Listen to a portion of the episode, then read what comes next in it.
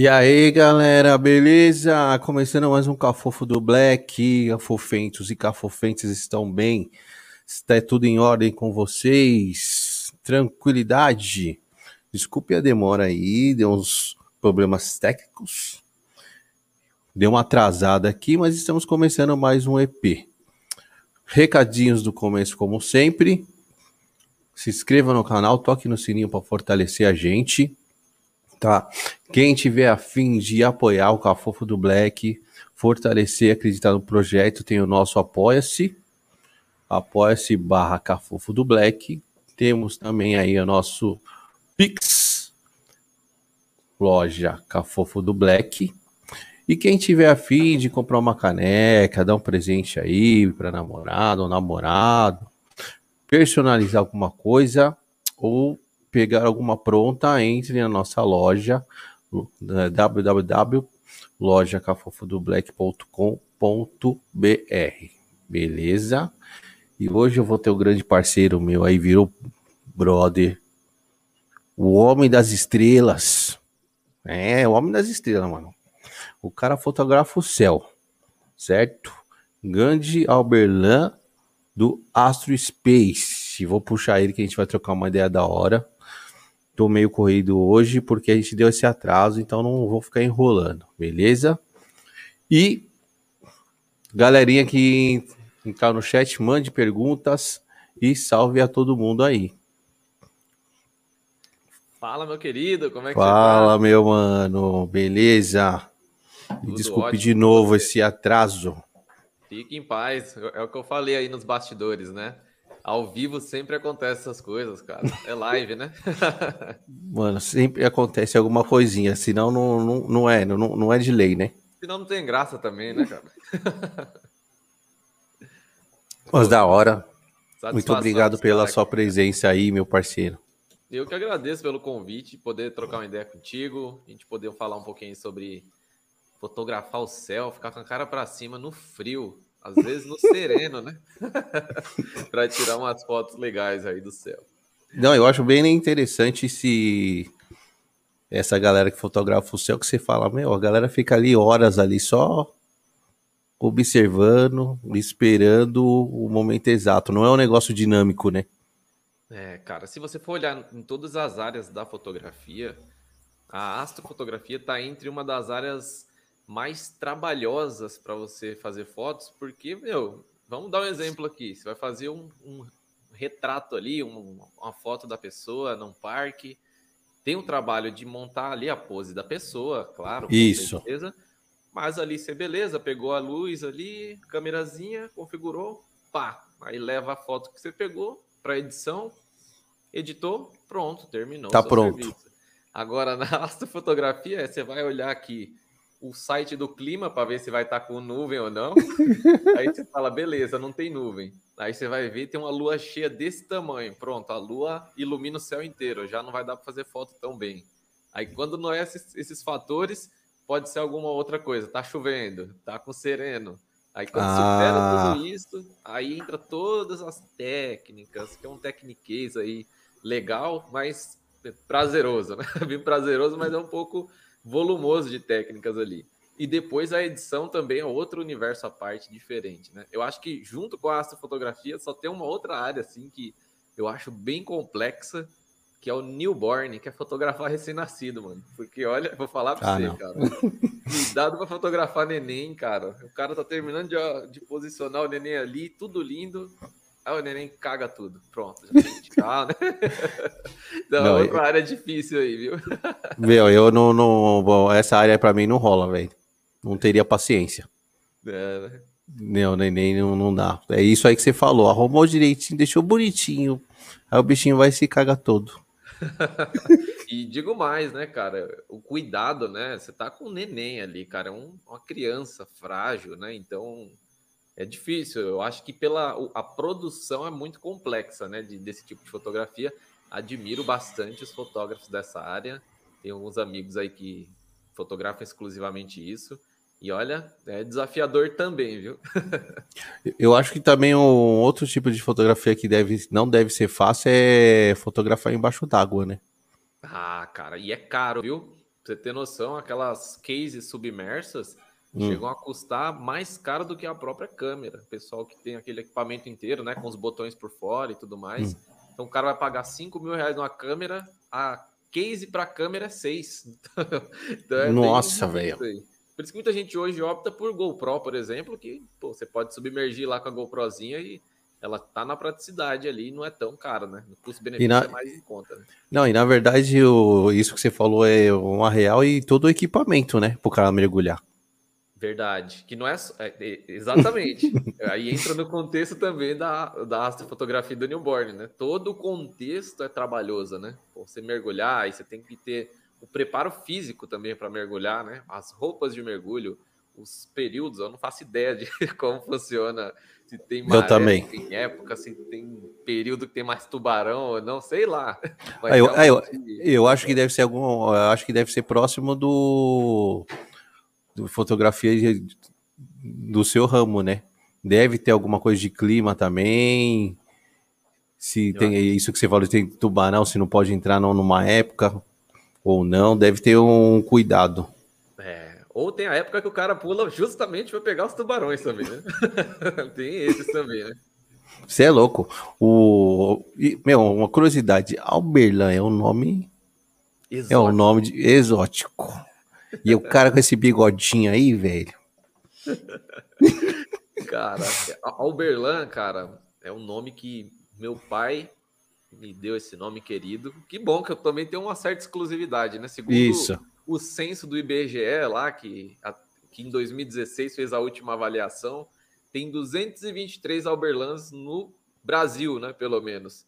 Pô, eu sou meio exclusivo, né? Você vai ver os outros aí, 14 milhões, 10 milhões de pessoas. Eu falo, ó, legal, tem a minha exclusividade aqui, o meu valor. Nunca, nunca encontrei pessoalmente um outro Alberlan, mas eu já participei da comunidade do Orkut que tinha lá. Eu me chamo Alberlan, tinha 20 pessoas. E você, você é o meu, é o meu primeiro Alberlan que eu conheço.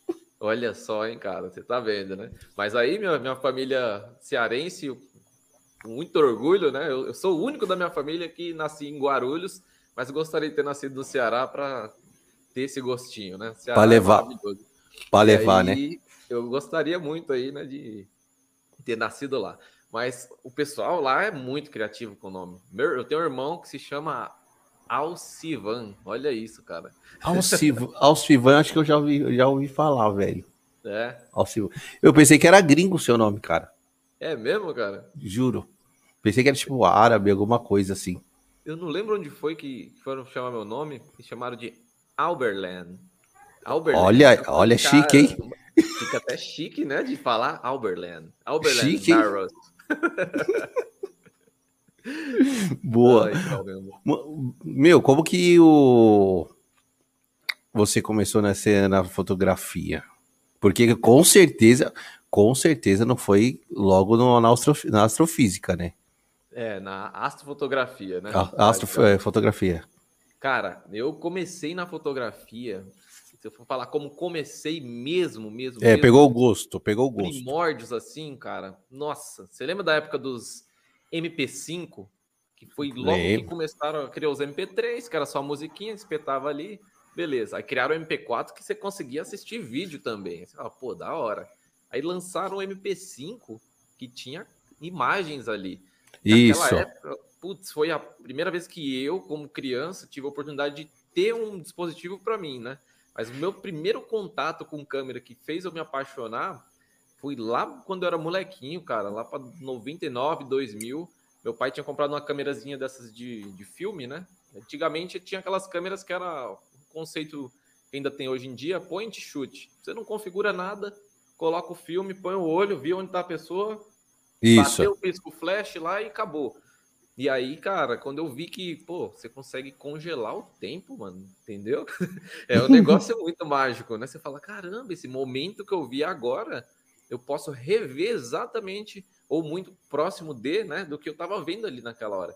Então, desde pequenininho, cara, eu curtia já ver, tirar fotos, estraguei muito filme, cheguei a tomar chinelada já, porque o filme era caro pra caramba, né? Mas foi por volta de 2000, vai, e aí, com o tempo foi passando, surgiu esses dispositivos e começou a trazer bastante produto chinês para o Brasil. Então, tive contato com o MP5, um primo meu, o Joca, me emprestou, depois acabou me dando ele de presente. Eu falei, caramba, que legal. Aí tudo eu tirava foto, cara, aí eu peguei gosto. Aí veio um celularzinho ali que tinha uma câmerazinha, uns Nokiazinho antigo pra caramba, aquela imagem quadrada. e você vai indo ali e continuando. E até que em 2013 foi quando eu pude ter uma câmera DSLR, né? Essas que você solta a lente, né? Isso. trabalhando já numa área que não tem nada a ver com a minha área de profissão hoje. Hoje eu sou professor de astrofotografia, mas a minha carreira inteira eu me consolidei na área de TI. Então eu trabalhava Nossa, com, nada a ver, velho. Escrevendo código, né? Um cara super técnico mesmo, do, do submundo mesmo, back-end. Então eu fazia código da, não da parte visual, mas a parte de trás, né? A parte que o site faz os, os comandos, as funções, né? E aí eu conheci um, um monte de amigos de profissão, né? Outros desenvolvedores e um tinha viajado para a Espanha e trabalhou lá com TI na Espanha. Esse cara trouxe uma câmera para o Brasil, fazia uma foto ou outra e falou: Mano, você não quer comprar minha câmera não? Falei: Cara, quero. Comprei a câmera dele, cara, e comecei. Estudar, tira foto de flor, tira foto de bonequinho na mesa e. Nossa, é isso mesmo. Né? Meu, começo é assim mesmo, né, velho? É, você é fotógrafo também, pô. Então, é maravilhoso. Você sabe do que eu tô falando, cara tira foto de flor, aí você vê uma, uma formiguinha no chão, você fala, vou tentar tirar macro, né? Vou tentar pegar a formiguinha maior. Beleza, olhou para a nuvem, nossa, vou tirar a foto da nuvem. Chega a mãe ali fazendo um café, vou tirar foto da minha mãe fazendo café. E por aí ia.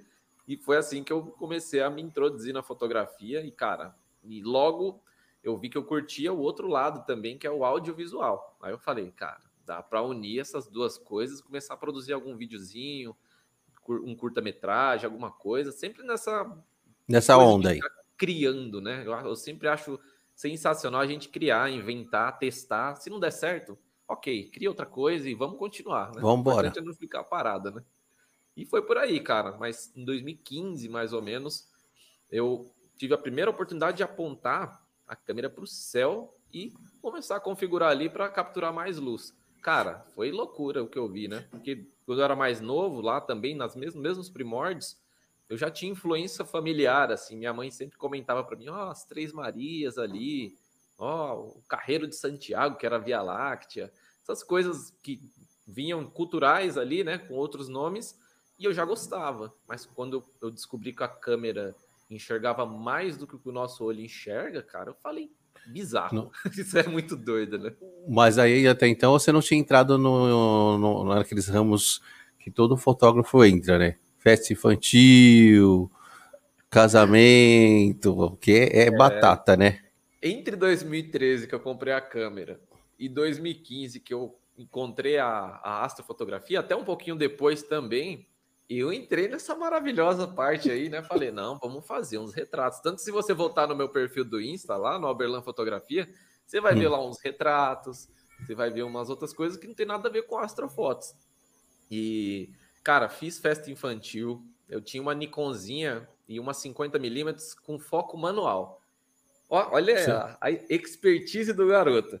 Falei, não, deixa com o pai, o pai vai fazer esse ensaio, vai ser sensacional. Cheguei lá, meu amigo, moleque, era um menininho loirinho, lindo, esqueci até João Pedro, o nome dele. Esse moleque, ele tem uma coisa que eu tenho, cara, hiperatividade. O moleque hum. corria no salão e você sabe, para fazer um foco, a pessoa tem que estar paralela. Se ela vai para frente ou para trás, sai de foco. E eu aqui. Isso. Nossa, velho. Giro anel, tá, tá, tá, tá, tira foto. Escuro, sem flash. Cara. Mano. Que tragédia esse negócio, cara. Aí naquele dia eu falei, mano, esquece, velho. Não gosto de festa infantil, não, mano. Deixa quieto. É, festa infantil, olha, é, não é para todos, não. É, cara. Porque essa é, molecada não para, a molecada não para, velho. É Vamos foda. pôr naquelas profissões lá de, de difícil também, né, pô? Eu, nossa, eu, eu, eu fiz muita festa infantil, hein? Pelo amor de é. Deus, velho. Muita, Milan. E é, e é isso aí. Ó, teve uma festa infantil, ó, pra você ver como que era um moleque. A mãe do moleque falou, ó, César, tira da festa. Desencana do meu filho. Que ele não para. Não tirei foto do menino, só tirei na hora do parabéns, que ele ficou no colo, e só. Caraca, mano. que doideira, né, mano? Isso daí, cara.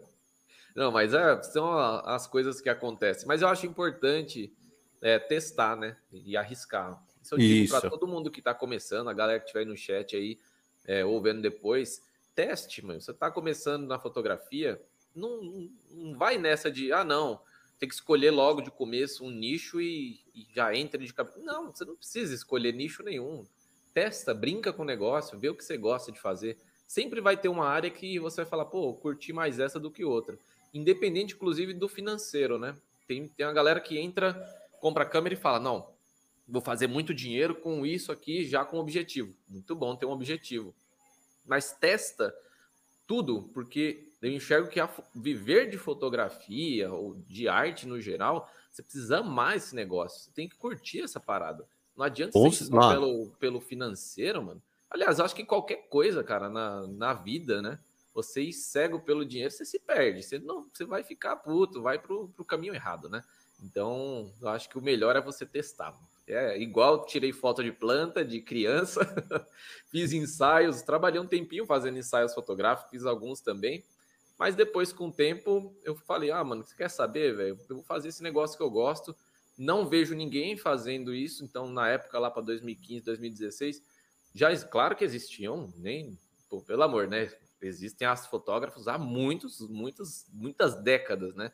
Mas digo, eu nunca tinha visto ninguém criando conteúdos em português é, do lado mais educacional da astrofotografia, de mostrar como faz as fotos, quais as técnicas. Então você via alguns fotógrafos que dominavam essa área, mas que não iam para o lado didático, ficavam no lado artístico mesmo. E ok, não tem nenhum problema, né?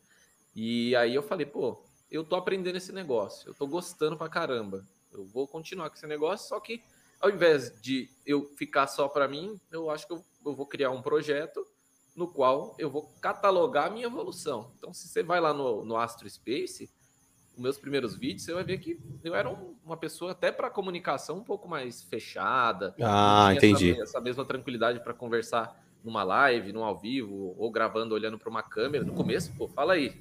Você olhar para uma câmera, que negócio estranho que é, né? Nossa, velho, eu ficava nervoso, hein? Você pegar meus primeiros vídeos, dá para ver, cara. É... Na verdade, eu, ficava, eu não ficava à vontade. Não ficava à vontade. É que também tem aquele negócio de. É uma sensação estranha. As primeiras vezes que você tá olhando para a câmera, você, você, se sente um besta, né? Você fala, mano, eu tô olhando para uma câmera e falando com a câmera. Que bosta é essa? Eu, mano, eu me senti um idiota, velho. Vai, mano. Tô sendo um idiota aqui falando com essa câmera, sozinho. É, cara. Depois que você, que você assimila bem que, na verdade, ela é o portal que liga você com a galera, mano. Isso. Aí já era. Você fala, esse, esse aqui é a minha maquininha que faz o, o fiozinho com todo mundo, né? Então... Não, depois você nem liga, né, velho, pra câmera. Na verdade, você nem liga pra câmera depois. Você nem lembra. Você olha pro, pro, pro olhinho aí da câmera, você nem, né? Você tá ali conversando como se estivesse falando com alguma pessoa mesmo, né? Então, é, é muito legal isso, né? E a, e a assimilação, assim, no meio dessa arte, né? Muito legal. Com certeza. E então, quando você apontou para o céu a primeira vez, foi quando bateu o amor. Foi, cara. Que aí eu juntei o, as, essas duas paixões, né? Eu sempre falo isso para a galera. Que eu sempre curti astronomia e fotografia de uma maneira um aqui, outro aqui. Mas eu não sabia que eu conseguiria, em algum momento da minha vida, alguns anos depois, poder juntar duas paixões assim, né? E aí, cara, é muito doido, porque uma diferença das câmeras, né? Até com as minhas duas filhas, essa, essa de vídeo e essa daqui para foto, né? De estrelas focada. É, é, o, o, fato de você ter ali a longa exposição, né? É diferente do olho humano, né? O nosso olho, a gente recebe uma luz, essa luz passa pelo, pela nossa retina aqui, vai para o cérebro, acabou. Ela vai processando continuamente, né? Ela não acumula luz. Tanto que se você estiver num lugar muito brilhante, você vai ter que fazer assim, porque senão você fica cego ali com branco e já eras, né? Agora a câmera não, né? A câmera ou um papel filme fotográfico antigo, ele é fotossensível, né? Então, quanto mais tempo você deixa aquele painel ali de dispositivos eletrônicos, né? Que aí vai para o Technicase, os fotodiodos, né? Ou mais tempo você deixa o filme reagindo, mais informação, mais luz a gente acaba vendo, né? E isso é diferente do olho. Isso faz com que a gente veja além do que o nosso olho enxerga. Então, meio que eu olhei para aquilo e falei: caramba, eu acho que eu acabei de adquirir um superpoder aqui, né? De enxergar o céu mais do que meu olho tá vendo. Eu vou usar essa ferramenta pro máximo, né? E aí, cara, foi ladeira acima, né? Porque você vai começando a estudar mais, olhando conteúdo sobre astronomia. Eu não tenho formação nenhuma em nenhuma área de astronomia, nem de astrofísica. Sou um grande entusiasta nesse meio, então eu gosto muito de estudar em fontes confiáveis. Então, um dos primeiros lugares que o blog que ainda existe hoje que eu aprendi muita coisa de astronomia com artigos simples e didáticos foi o, o blog do Observatório da Universidade Federal de Minas Gerais. Blog, jogar Observatório UFMG no Google, meu, os caras têm um acervo de conteúdo sobre astronomia incrível. E você vê que é um blog da época do Orkut, assim, cara, bem simplesão, não tem firula, nada disso. É o conteúdo ali didático e ali eu aprendi muita coisa.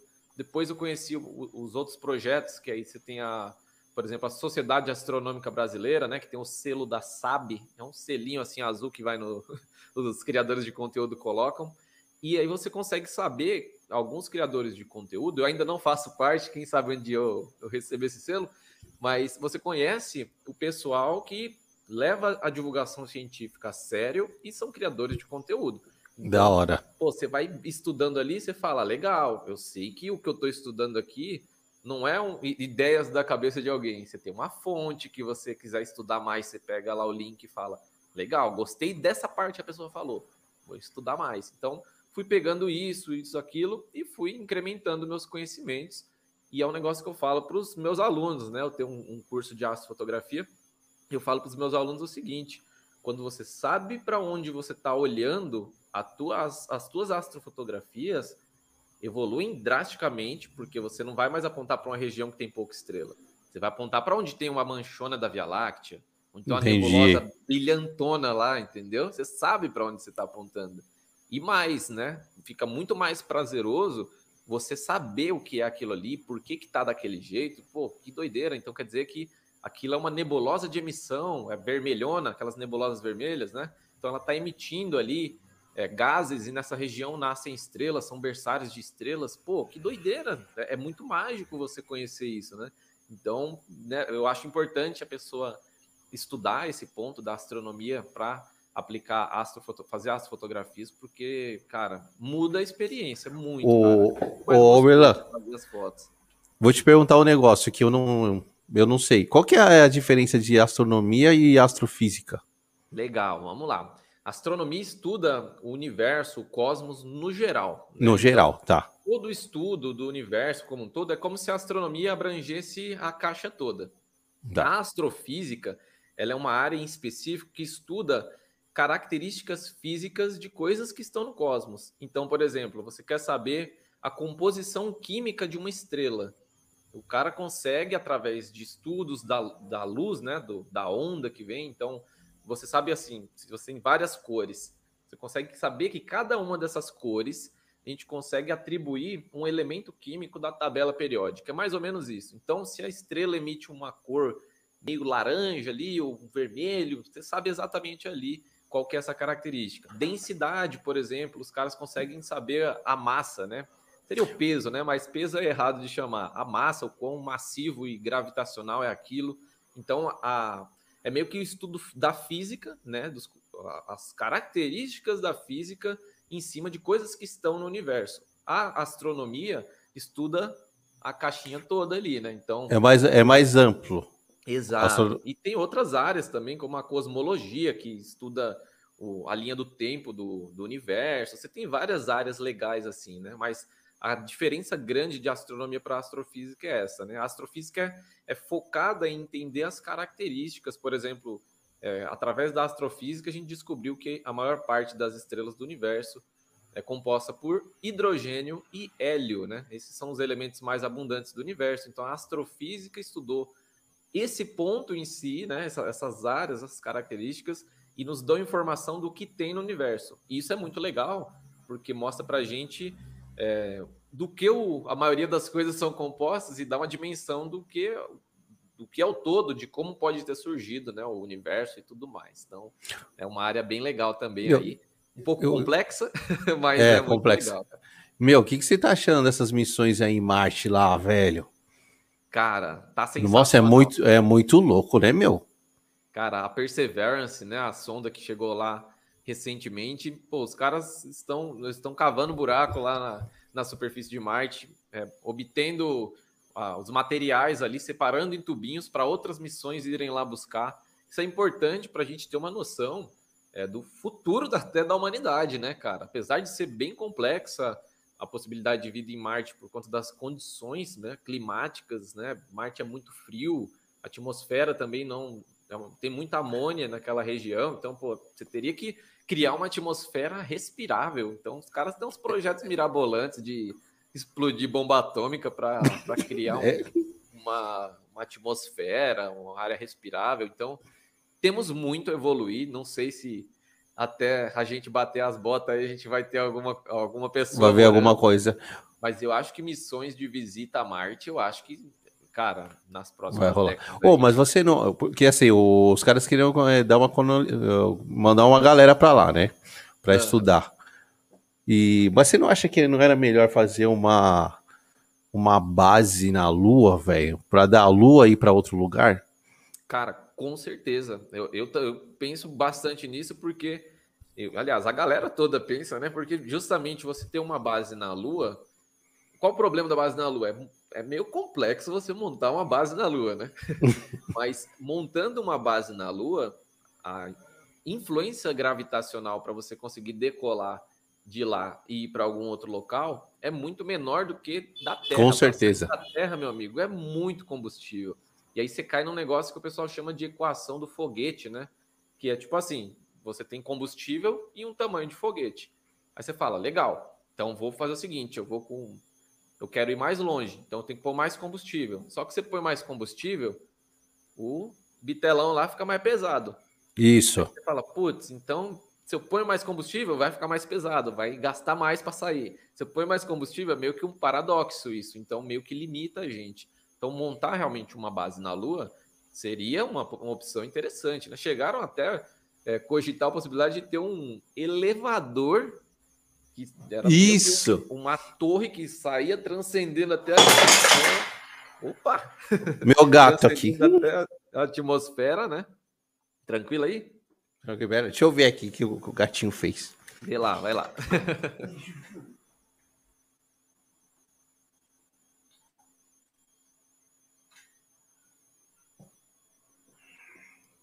Juju, meu gatinho, derrubou aqui uma garrafa, velho. Caramba, legal. Pera aí. Deixa eu pôr aqui do lado. Ah, depois eu arrumo aqui. Manda aí, meu parceiro. Não, tranquilo. Essas caras tinham ideias, né, de, de criar esse elevador para soltar em órbita, mas eu acho que a complexidade tinha até um conceito lá, não lembro quem foi, foi um, um, criador de conteúdo aí grande, não lembro se foi o Schwarz ou se foi o Pedro Loss, não lembro quem é, desculpem aí, mas eles estavam projetando o seguinte: se você esticasse uma corda até sair da atmosfera, o peso da corda se romperia sobre si próprio. Então, imagina o, o quão pesada seria essa estrutura e o quão robusta deveria ter que ser para você conseguir construir uma estrutura desse tamanho. Então, inviável. Puta, né? mas, mas não, acho que não daria, hein, velho. É, eu não consigo acreditar na né, possibilidade Por, disso, não. Meu, porque não ia. No, isso aí não ia. Pois não é. poderia. Mas aí você teria que criar um, uma super torre Eiffel aí, né? para poder o negócio dar conta. E aí ia ficar difícil, né, cara? Também acho que não seria viável, não, para o cara fazer um negócio desse, né? Daí, eu, eu acho, é, não sei não, velho, se ia rolar isso aí, cara. É, eu acho, eu acho. Não, e o gasto para fazer isso, velho? Exato. É, é, quem ia é. investir nisso também, né? Era mais inteligente realmente investir em, em outras coisas, tentar, por exemplo, hoje os caras estudam novos tipos de motores, por exemplo, né? Tem um motor chama M-Drive, que os caras pensam tentam usar a própria força de ação e reação da, da física mesmo para mover o motor e esse motor chegar a acelerações próximas da velocidade da luz. Porém, todos os testes que os caras fizeram nesse tipo de motor até agora não estão virando tão bem, né? Mas é meio que um, um, conceitualmente, no teórico, o negócio tem uma possibilidade de funcionar. Então, se a gente for olhar para um motor comum de carro hoje e você voltar, sei lá, a mil anos, você consegue imaginar um motor de carro, cara? Você não consegue. Não. Né? Mas hoje não. ele existe, né? Então, não, mas não, vamos, vamos continuar pesquisando. É. Mais, né? porque, meu, porque pô, assim, se você pensar, vamos jogar aí, sou 30 anos atrás, você imaginaria que você ia estar aqui conversando comigo? Jamais. 30 anos atrás eu tinha menos 3 anos, cara. né? Não tinha nem o que pensar, nem imaginava, na verdade, né? Era coisa do futuro, era coisa do futuro, né? Era é, coisa do cara, futuro. Exatamente. Então, tipo, o que a gente tem que entender é que isso que a gente está falando aqui agora mostra a importância da pesquisa, a importância da ciência, né? Porque enquanto tem gente estudando esses motores malucos que hoje não funcionam, a gente tem que agradecer que tem essa galera e incentivar isso. e os governos têm que pôr grana, não, indiscutivelmente, isso é o futuro da humanidade. Tem coisas que hoje a gente tem aí que é super tranquilo, pô, eu ter um, um abajorzinho aqui com a lâmpada de LED ali dentro acesa que não está consumindo muito, cara, a gente não teria isso se não tivesse uma evolução de estudos científicos do caramba. A gente já está com lâmpada incandescente gastando muito. Muito. não é verdade? Então, muito. É, é, justamente o incentivo à pesquisa, essas coisas que fazem a humanidade avançar, né? Então, quem sabe daqui uns 10 anos 15 anos, esse tipo de motor aí que hoje é. tá embrionário ali, não venha a ser. O cara muda o um negocinho aqui ali e fala, mano, era isso. Estamos próximo da velocidade da luz. Vamos conseguir já, em quatro anos, chegar em próxima Centauri, que é a estrela mais próxima da gente. Tá quatro anos luz. Hoje é bem concebível chegar nessa estrela, né, cara? É muito doido. Né? É, é são quatro anos né, de viagem. É, na velocidade da luz. Na velocidade da luz. que se aproxime disso, né, cara?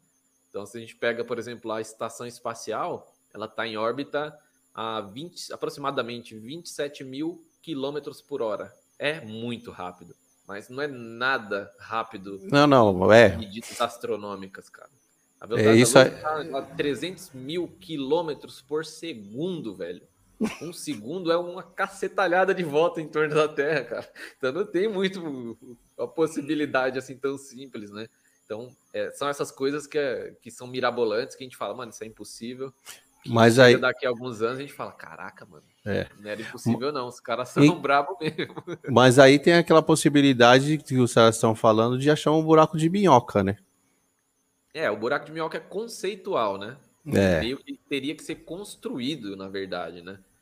É, não encontrado em si, né? No Interstellar tem lá, né, o, um buraco de minhoca, aquele filme maravilhoso. Chegou a assistir já? Opa! Ah, não tem como não assistir, né, velho? Não tem como, né, velho? assisti apenas uma vez, inclusive.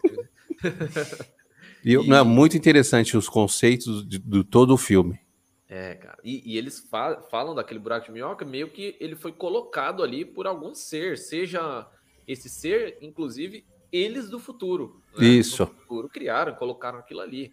Então, pô, a gente tem que estudar aqui. Tem alguns estudos promissores aí dos caras estão meio que evoluindo ali nos conceitos, né? Teoric, teoricamente, né, no, em estudos, no papel, vamos dizer assim, existe a possibilidade, né?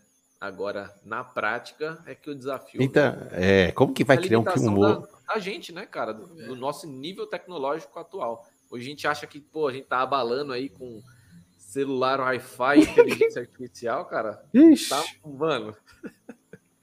O... É para o An... todo da humanidade em si, né? A pessoa fala, não, vida inteligente e tal, pô. Aí, tem aquele conceito. Não, eu, eu, eu ia até te perguntar, né? eu, eu ia até te falar isso aí agora, mano. O que, que você acha disso aí, irmão? De Cara. vida inteligente. Você acredita ou não acredita? Você acha que é possível ou é impossível? Cara, eu sou, eu sou meio em cima do muro com essa parada, porque assim, eu, eu olhando estatisticamente, aliás, tá. eu acredito que estatisticamente a gente consiga não que a gente consiga encontrar, mas que haja vida inteligente. Se a gente for olhar, por exemplo, só na nossa galáxia Via Láctea tem 200, aproximadamente 200 bilhões de estrelas, segundo uma das mais recentes estimativas. Cara, 200 bilhões de estrelas. Olha Estrela, Estrelas que você diz é, é o tipo Sol. É, não, não apenas tipo Sol, estrelas no geral. Tá Mas, bom. Dentre, imagina que de 200 bilhões existe uma, uma grande, né, grande quantidade de estrelas na qual possa haver a possibilidade de você ter um planeta que está na zona habitável. Habitável. A zona habitável é aquela distância que é uma faixinha que é assim, para cá congela, para cá vira churrasco, depois você deixa ele passar por 15 minutos ali, né? A bolinha tostada ali. Então, para estar tá nessa faixinha aqui, pô, é uma possibilidade grande. Só que ainda assim, dentro disso existem muitas outras condições para você chegar na vida em si terrestre. Não adianta você ter beleza na zona habitável, mas, pô, a nossa, é que a gente sempre tenta conceber isso com a nossa visão de vida da Terra, né? Da Terra, é isso que, é, eu, que respira, que depende da água. Isso, é isso que eu ia te falar. Aí será que não existe uma vida inteligente que, que tem uma, for, uma forma de, diferente, né, de vida em si? Isso a gente não sabe, né? Então é, é... é um dos mistérios, né? Meu, é porque porque assim, o Berlan, você, como você está falando, bilhões de estrelas. Tem milhões de galáxias, velho. Né? E nessas galáxias tem seus, seus sóis, né? Seus planetas habitável, é, na zona habitável ou não, mas tem milhares. Meu, eu não consigo, eu não consigo na minha cabeça acreditar que tem só a gente com tanta coisa aí fora. É, e aí entra isso que você falou. A gente tem bases na vida da Terra. Exato. Mas a gente, a gente, então a gente não sabe se tem um outro estilo de vida inteligente com, com outro. Ah, vai, um. Porque a vida na Terra é, é, é feita, tem, tem um nome lá que os caras falam. É, não, é, não é silício. É um, é um outro nome que, que foi composto a vida na Terra. Carbono. E aí, isso, carbono. E aí eles estavam vendo a possibilidade de ter vida com silício, cara. Hum. Aqui, entendeu? Porque não, não, tem, não dá pra gente tirar 100% tirando a base daqui. É. E outra, né? O nosso conceito de zona habitável é zona habitável por humanos, né? Isso, falou então, tudo. Tipo, será que o cara que passa um pouquinho da zona habitável para frente ou para trás também, um ser ali não pode, né? Eu também. Então, nesse aspecto, eu acho super plausível, é, pelo menos na minha humilde opinião, cara, que exista sim, sabe? Só que o, o ponto que eu vou em seguida é: eu não acho que a gente vai encontrar essa galera, cara. Você acha que você acha que não vai acontecer nada, Bela? Eu acho que não, mano. Sério, cara. Eu acho que a gente não vai. Nós não vamos ter a possibilidade de ver essa galera. Mas você acha por. Porque os caras não querem aparecer mesmo ou é por distância? Cara, eu acho que distância, eu acho que a forma de comunicação. Pô, imagina, eu... a gente vai falar quando você chega num outro país e você vai falar com alguém. Pô, a pessoa pega uma folha de papel, e tenta fazer um desenho, beleza? Certo. Mano, você pegar um lápis e uma folha de papel é humano. Você entendeu? Então, Entendi, então, o outro claro. lado vai pensar humanamente. Pô, e, se, e sem lápis, sem existir o um conceito de escrita, sem existir o um conceito de papel, entendeu, mano? Não, aí você fala, como que o cara se comunica pela mente, sei lá, ou por um pulso é, não, é, é, não dá para saber. outra coisa, entendeu? Que não tem nada a ver. Para a gente, se o cara pega um detector de onda eletromagnética, a fala do, do negócio faz oi, e não é nada, sabe? Ou uma, um brilhinho assim que é detectado, sei lá, e isso era uma comunicação. É muito difícil tentar é, pensar, é, pensar com a mente humana numa comunicação com algo que não é humano, sabe? É, com certeza. Outra, qual é o gap também de, de tecnologia? Né? Será que pô, o que está falando com a gente não é tão extremamente avançado ao ponto de que a gente nunca vai conseguir entender, ou vice-versa, entendeu? Ou o cara olha para a gente e fala: ih, mano, ó, tem umas formiguinhas numa bola azul ali, hein? É tipo é. a gente olhando para um formigueiro, sabe? Às vezes a formiga, a formiga, trabalha lá, ela pensa e o caramba quatro. Mas se você fala para formiga, ô formiga, para. A formiga não vai parar, mano, entendeu? é diferente, né? a gente não tem essa comunicação, né? Então, por isso que eu acho muito difícil, cara, a gente conseguir ter uma. Não um contato. Isso, tá? No lado de comunicação, eu acho que isso, mas a gente tá, sei lá, eu acho que a gente tá muito longe de tudo, cara. As medidas astronômicas são muito grandes e eu acho difícil, cara, que a gente. Cara, e esse relato dessa. Porque tem muito relato, Bruno. Muito relato, né? Claro, muito relato fake, né? Uhum. Muita gente querendo se aparecer, mas tem muito relato, meu, da galera falando que viu ou teve algum contato. Sim. E aí, aí a gente fica na dúvida, né, meu mano? Será é. que é verdade mesmo? Será que os caras já vieram aqui? É, uma, eu sou, eu sou, eu, eu, eu, sou que nem, eu sou que nem aquele cara do arquivo X lá, o Mulder. Eu quero acreditar. É o I want to believe, né? É. Mas não eu sei tô, se. É... Eu tô com a outra frase científica que é o que o cara fala: eu não quero acreditar, eu quero saber. Os caras pegaram ela e melhoraram. E por, o que, que eu penso sobre isso, cara? Eu sou extremamente cético, cara. Bem cético Cê... assim. Mas, claro, se um dia me mostrarem, cara, evidências, eu vou, eu vou pegar esse meu ceticismo, colocar ali e falar, mano, legal, você me mostrou evidência, eu vou acreditar. Mas o, a questão é, cara, eu trabalho com edição de vídeo, puta, uns 10 anos aí editando vídeo, até mais, acredito eu. Hum. E, pô, eu consigo olhar ali que tem algumas coisas, cara, que você fala, mano, isso é After Effects, isso é cinema 4D. Os caras estão fazendo algumas criações. Mas existe isso, que é o lado artificial, que eu bato o olho e falo, mano, que isso, velho? Besteira. E tem um lado de coisas que realmente você vê que foi uma filmagem real, verídica.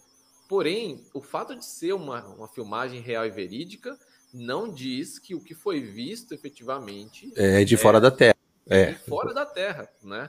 E, e, esse conceito, isso, é aí que eu bato em, em cima. Quando você vai ver, pô, é uma aeronave militar, é uma, uma aeronave espiã de outro país que nem saiu ainda disponível e tal, e está explorando algum local. Vou trazer dois exemplos de aeronave, cara, que para se você olhar na década de 90, até antes, eu não lembro muito bem das datas de, de produção delas, é, quem via isso daí falava, meu amigo do céu, mano, você tá doido. Uma, uma aeronave é o B2 Stealth, né? Que ele é, um, é uma asa triangular preta. Ah, já vi isso aí. Se você olha para esse negócio passando assim, ó, em Mach 2, sei lá, dois mil, duas vezes a velocidade do som. Você vai falar, cacete, mano, o que, que é isso? Eu vi um triângulo passando aqui, ali sumiu.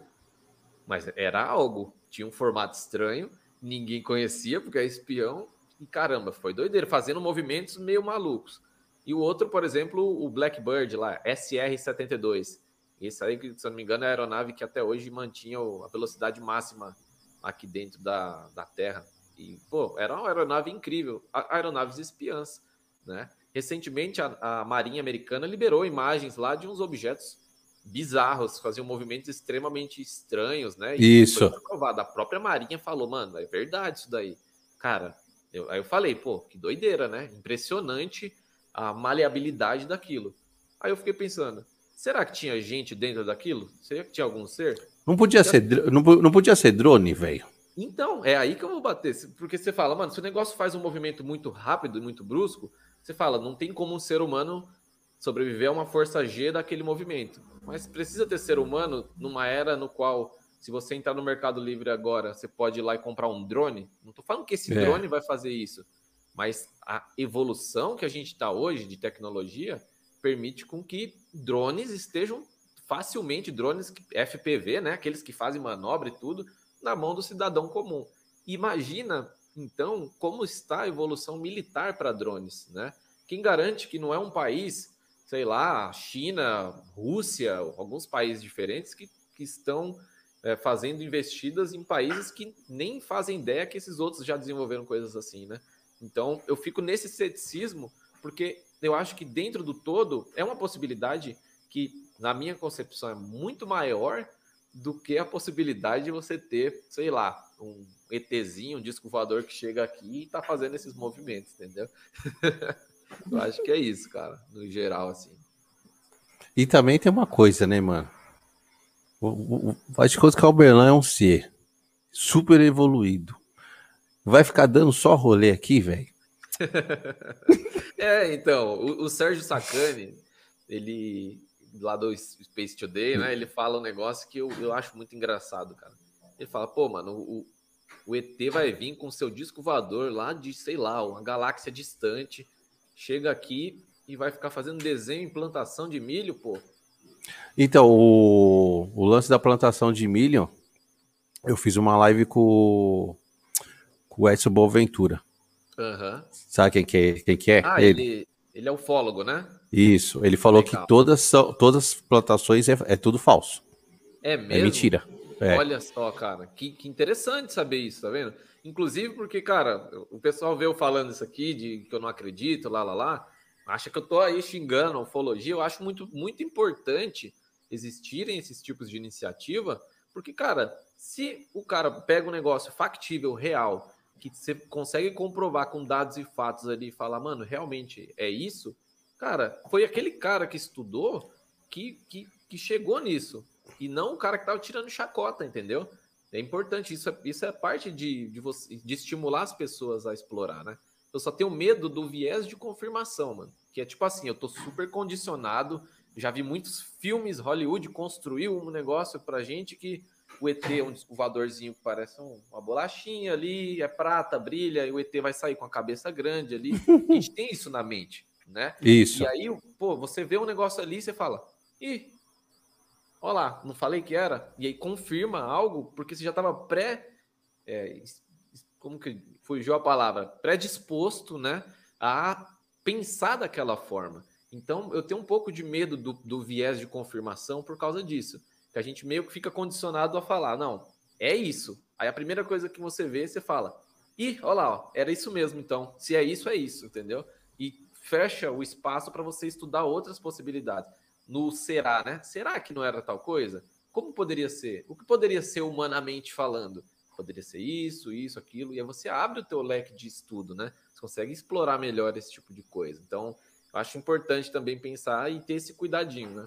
Mas ele tava, você estava comentando que o Edson ele falou que as plantações é tudo fake, cara. Tudo fake. Ele falou, ó, eu perguntei para ele, falei, mas as plantações lá, ele falou, meu, tudo fake, tudo mentira. Ele falou, não, não tem, não tem, o ser humano não fez nada daquilo. Tipo, não, o ser humano fez, mas não é nada de coisa de fora, velho, tudo mentira. É, cara. Falei, caraca, velho. Então, ele, eu fiz um podcast com ele, Bernardo ele me mostrou os negócios que você fica intrigado, mano. É mesmo? Eu quero eu vou assistir é. depois, inclusive. Ele, oh, ele mostrou umas fotos tiradas dele, dele, ele tirou. Não é coisa que ele pegou da internet. Uhum. E ele revelou as fotos. Uhum. Dá pra ver que não é montagem, velho. E é uns negócios estranhos, cara. Tipo uns discos, uns negócios luminosos. Você fala, hum. Uhum. Entendeu? É, mas, mas, eu não descarto, igual eu te falei, eu não descarto a possibilidade da pessoa ver essas coisas, entendeu? O que eu, o que eu coloco como um pontinho sempre, bem no asterisquinho no cantinho assim, ó, é o, o que é isso? Quais são as possibilidades de eu estudar o que seria isso, entendeu?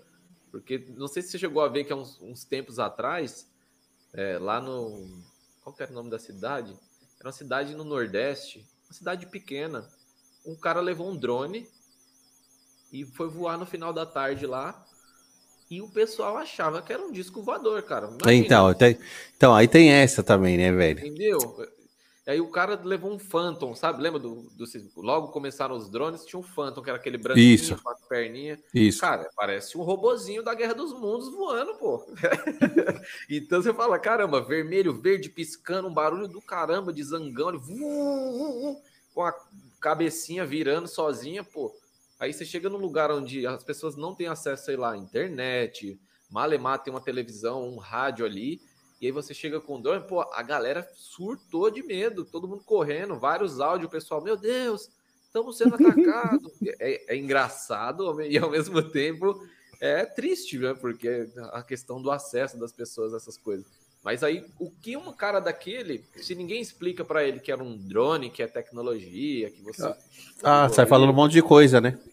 A pessoa, cara, vai criar muitas concepções. Então, assim, é, o, o todo que me preocupa é você não ir o máximo possível para tentar explorar as possibilidades sem tentar cair no viés. Porque se hum. você cair, cara, você vai querer confirmar, mano. É isso, entendeu? É, é, meio perigoso isso. E eu gosto de ficar na barreira do ceticismo, porque ela me ajuda a, a pensar sem tentar cair para o lado esquerdo ou lado direito. Será que é ET? Será que não é? Eu falo, se for ET, mano, a gente vai acabar conseguindo chegar nisso. Tá, não era aeronave militar. Putz, não era. Não era drone, não era. Cara, caiu nos, nos todos, você fala, cara, isso daqui então é algo que não é da gente. Se não é da gente, que bagaceira é essa, né? É. E aí a gente cai num precedente de estudo que vai adiante nesse sentido, né? Então, inclusive, na, os conceitos de quarta dimensão né, são interessantes. Carl Sagan fazia um experimento que ele pegava um, um exemplo, que era uma folhinha branca, ele falava: se você morasse num mundo que fosse uma folha de caderno, você só ia conseguir andar aqui. Isso. Certo? Em cima. Certo. Você nunca ia conseguir subir. Não. Nem é, descer. Imagina, imagina, que você pega, deixa eu ver qualquer coisa, essa garrafa aqui, ó, e atravessa ela por, por esse meio. Aliás, eu apoio a, a, garrafa aqui em cima desse mundo. O que, que vai... quem está nesse mundo vai ver? Só, só o redondo aqui, ó. Isso. Olha o Google me entrando aqui. Só vai ver o desenho do, da, do círculo da garrafa ali em cima. Ele não vai ver o todo. Só que a gente vive num mundo tridimensional, né? Então, se um objeto de quatro dimensões atravessasse o nosso, as nossas três dimensões, ela não ia ter quatro. Então, ia ter três. Então, é como se um, um objeto ele aparecesse no, da forma com que a gente consegue conceber e enxergar, né? Então, a gente, não, a gente veria uma bolinha, veria um negocinho estranho ali que entrou e sumiu, por exemplo. Então, existe, é, cientificamente falando, alguma explicação plausível para isso. E que não necessariamente é algo que é, diz que é humano, entendeu? Então é, é interessante a gente ir para essa linha também, né? Tem um lance interessante que eu vou te falar. Eu conheci uma, uma pessoa e ela é esposa do, do cara da Marinha. Uhum. É. E aí, ele, só que nos Estados Unidos. E aí ela, uh, e a gente tava conversando, e ela fala, ah, você curte essa parada e tal, né, de, de disco, né, vida. Eu falei, curto. Aí eu falei, meu, você que... Aí me mostrou a foto do, do, do marido lá, do, de guerra, tá, sabe? O cara com uniforme. Legal. Aí eu só perguntei assim, meu, essa parada aí existe mesmo? Fala sério o cara que é dois é, ela falou César. Eu quando casei com ele tive que assinar um termo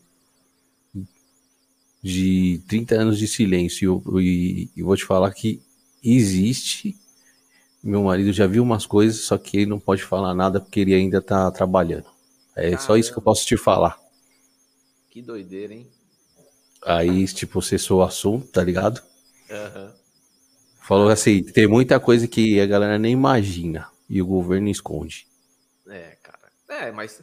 E aí, nesse todo, quantas coisas militares também, cara, e projetos espiões bizarros também não, não podem estar sendo feitos. Por exemplo, a Área 51. O pessoal fala, ah, o espaço do ZT lá, coisa de ET. Mas não é só isso, né? Meu, a base da Área 51 não, não é ET, cara. É, é uma base militar experimental. Então é um lugar onde os caras estão testando tecnologia a, a, rodo, entendeu? Por que ninguém pode chegar lá. Porque é meio que um segredo ali de, de Estado, né? Os caras não, não podem abrir. E esse, esse, lance da Marinha, por exemplo, eu também fiquei pensando bastante, né? Desses, desses documentos, esses vídeos que foram liberados. Eu fiquei pensando, cara, existe também a possibilidade, na minha cabeça, né? Existe também a possibilidade de ser, de serem aquilo ali projetos da própria do, do próprio Estados do, Unidos, cara. Próprios Estados Unidos, mas eles estão num nível de confidencialidade tão alto, mas tão alto que nem os outros departamentos militares têm acesso, entendeu? Porque é algo que ninguém pode saber, é algo que para eles é muito importante. Imagina na época da Guerra Fria também, lá que os caras tinham os, os aviões espiões. Cara, ninguém, tinha, ninguém podia saber disso, que vazar informação dessa já dava vantagem para o lado, para outro lado. Isso. Cara, por mais que a gente não esteja necessariamente em tempos de guerra agora, meu querido, você acha que o, os caras vão ficar parados aqui? Estamos em paz? Relaxa aí, galera. Vamos abrir uma cerveja e, e bater continência. Negativo, os caras devem estar a milhão. Olha o tanto de projeto da aviação mesmo, você vai vendo que está que tá evoluindo. Eu sempre penso, cara, os Estados Unidos não para, cara. Não só os Estados Unidos, mas toda, toda força militar grande aí do, do planeta aí tá sempre a milhão, mano. Então, é, é, muito doido. Por isso que é. isso, isso, esse tipo de coisa me coloca sempre como nesse tipo de situação de, de avistamento. Cara, eu falo, pera aí, mano. Será? Quais são as cara, possibilidades, né? É mas, a gente, oh, mas a gente conhecendo os Estados Unidos, velho, a gente conhecendo os Estados Unidos, não vi no nada que os caras já não pegaram alguma coisa. É, cara, também. E, também. Que, e aí os caras guardam a tecnologia para eles né?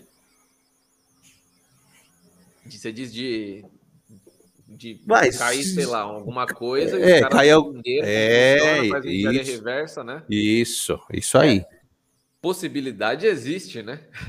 Como, Teve... a gente diz, né? A gente não sabe, cara, a gente, a gente mais não sabe das coisas do que sabe, né? É. o... no mundo, né? No universo em si, inclusive. É, essa, essa mina falou assim para mim, falou, César, os caras têm muita coisa. O meu marido, ele é só um soldadinho e já viu bastante coisa. Você falou que a galera nem sonha. Nem sonha, mano. O que tem, que os caras têm lá. É Entendeu? E, e, falou que ele é só um, uma faísquinha. Uhum. Falou, meu, tem muito cara grande. Ela falou, tem muito cara grande por trás. Cara, teve, teve um. Já teve episódios aqui no Brasil que foram bem intrigantes que, meu, a galera não conseguiu explicar, né? Foi o caso da Noite dos OVNIs. Cara, isso daí me intriga demais até hoje, cara. Que eu também não consegui pensar em algo plausível. Nunca vi ninguém aprofundando para tentar explicar efetivamente o que era. E, cara, muitas aeronaves viram luzes, e as luzes fazendo uns movimentos. Muito, é muito louco, né, velho? E pra época, cara, eu não sei se tinha drone, sabe? Não, ó, eu não cheguei a estudar isso. Ó, ó, mas... Essa Sabina falou para mim que o marido dela já usava celular, celular, isso só que uma tecnologia só no, no exército, tá? Uhum. Americano.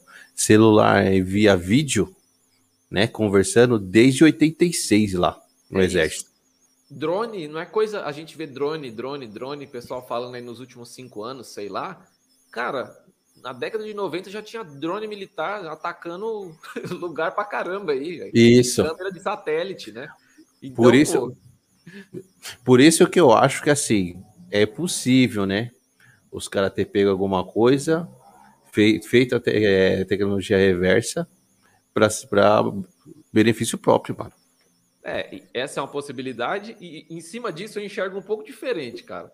Eu hum. enxergo que os caras estão muito à frente de estudos tecnológicos do que no lado militar do que o civil tem acesso, entendeu? Ah, sim, com certeza. Então, por exemplo, os caras criam a tecnologia para o lado militar. Quando esse negócio os caras cansa de usar, fala: vamos jogar para o pessoal aí usar e tomar os méritos para a gente. Pega um exemplo aí, pô. A gente está usando esse artifício nesse exato momento, a internet, cara.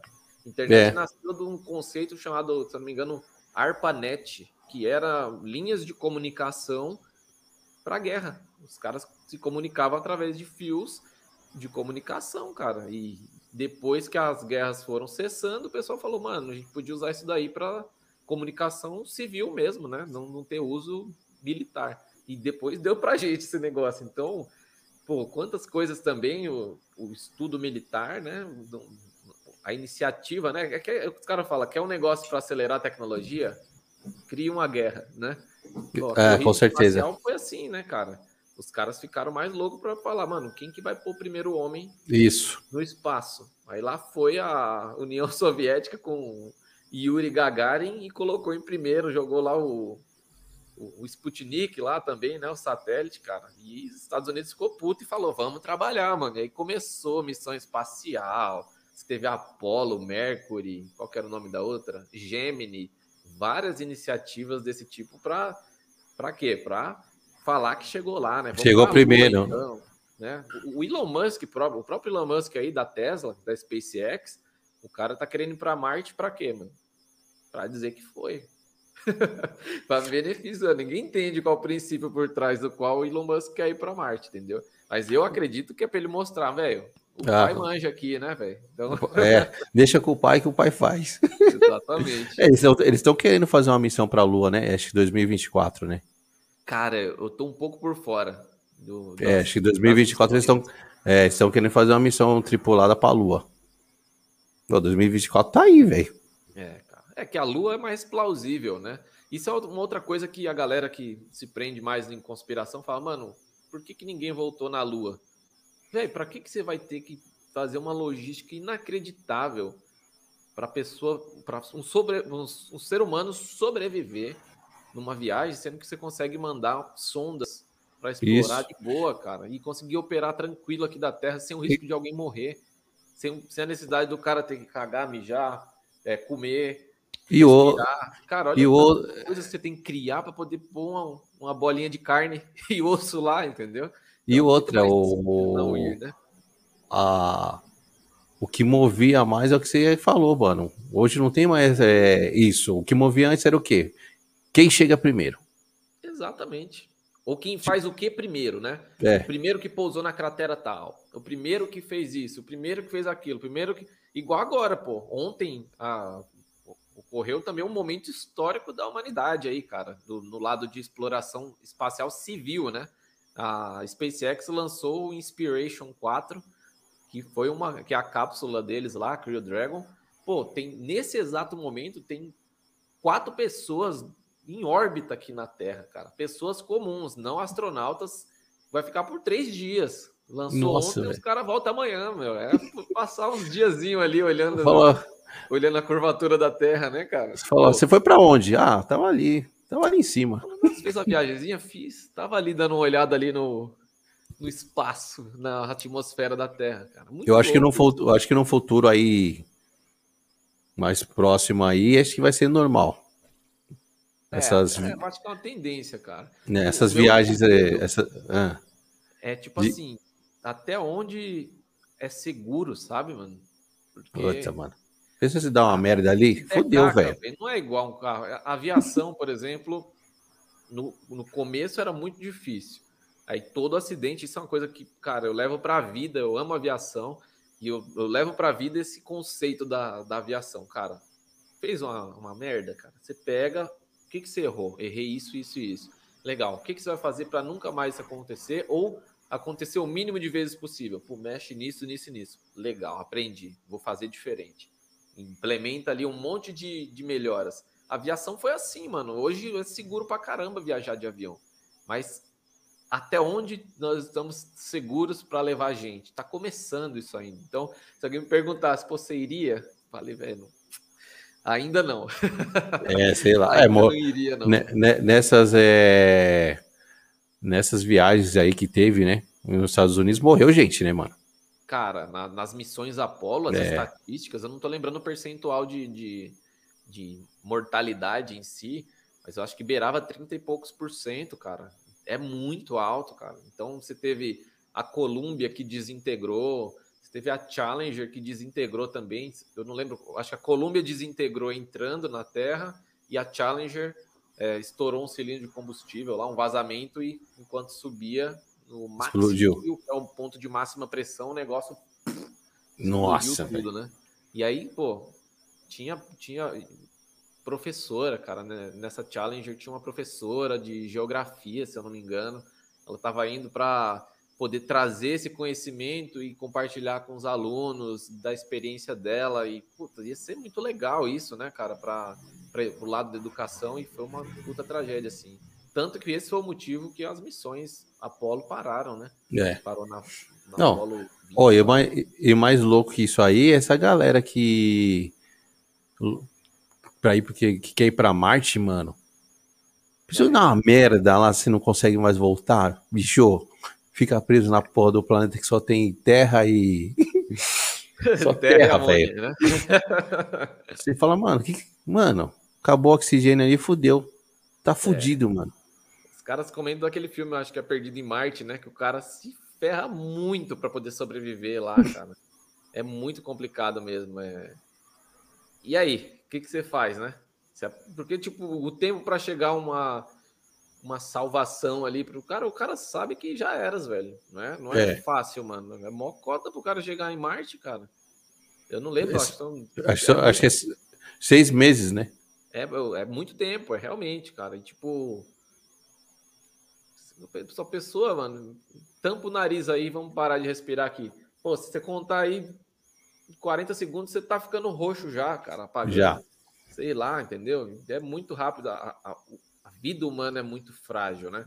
Os cara, o ser humano paga de, mano, nós somos incríveis, lá, lá, lá. Mano, a gente é um pedacinho de uma gosma aqui que, velho, você espirrou no amigo, Covid, morreu, cara, tá ligado? É... Não, e outra, a gente, o, a galera nem sabe como que é a concepção do planeta, né, mano?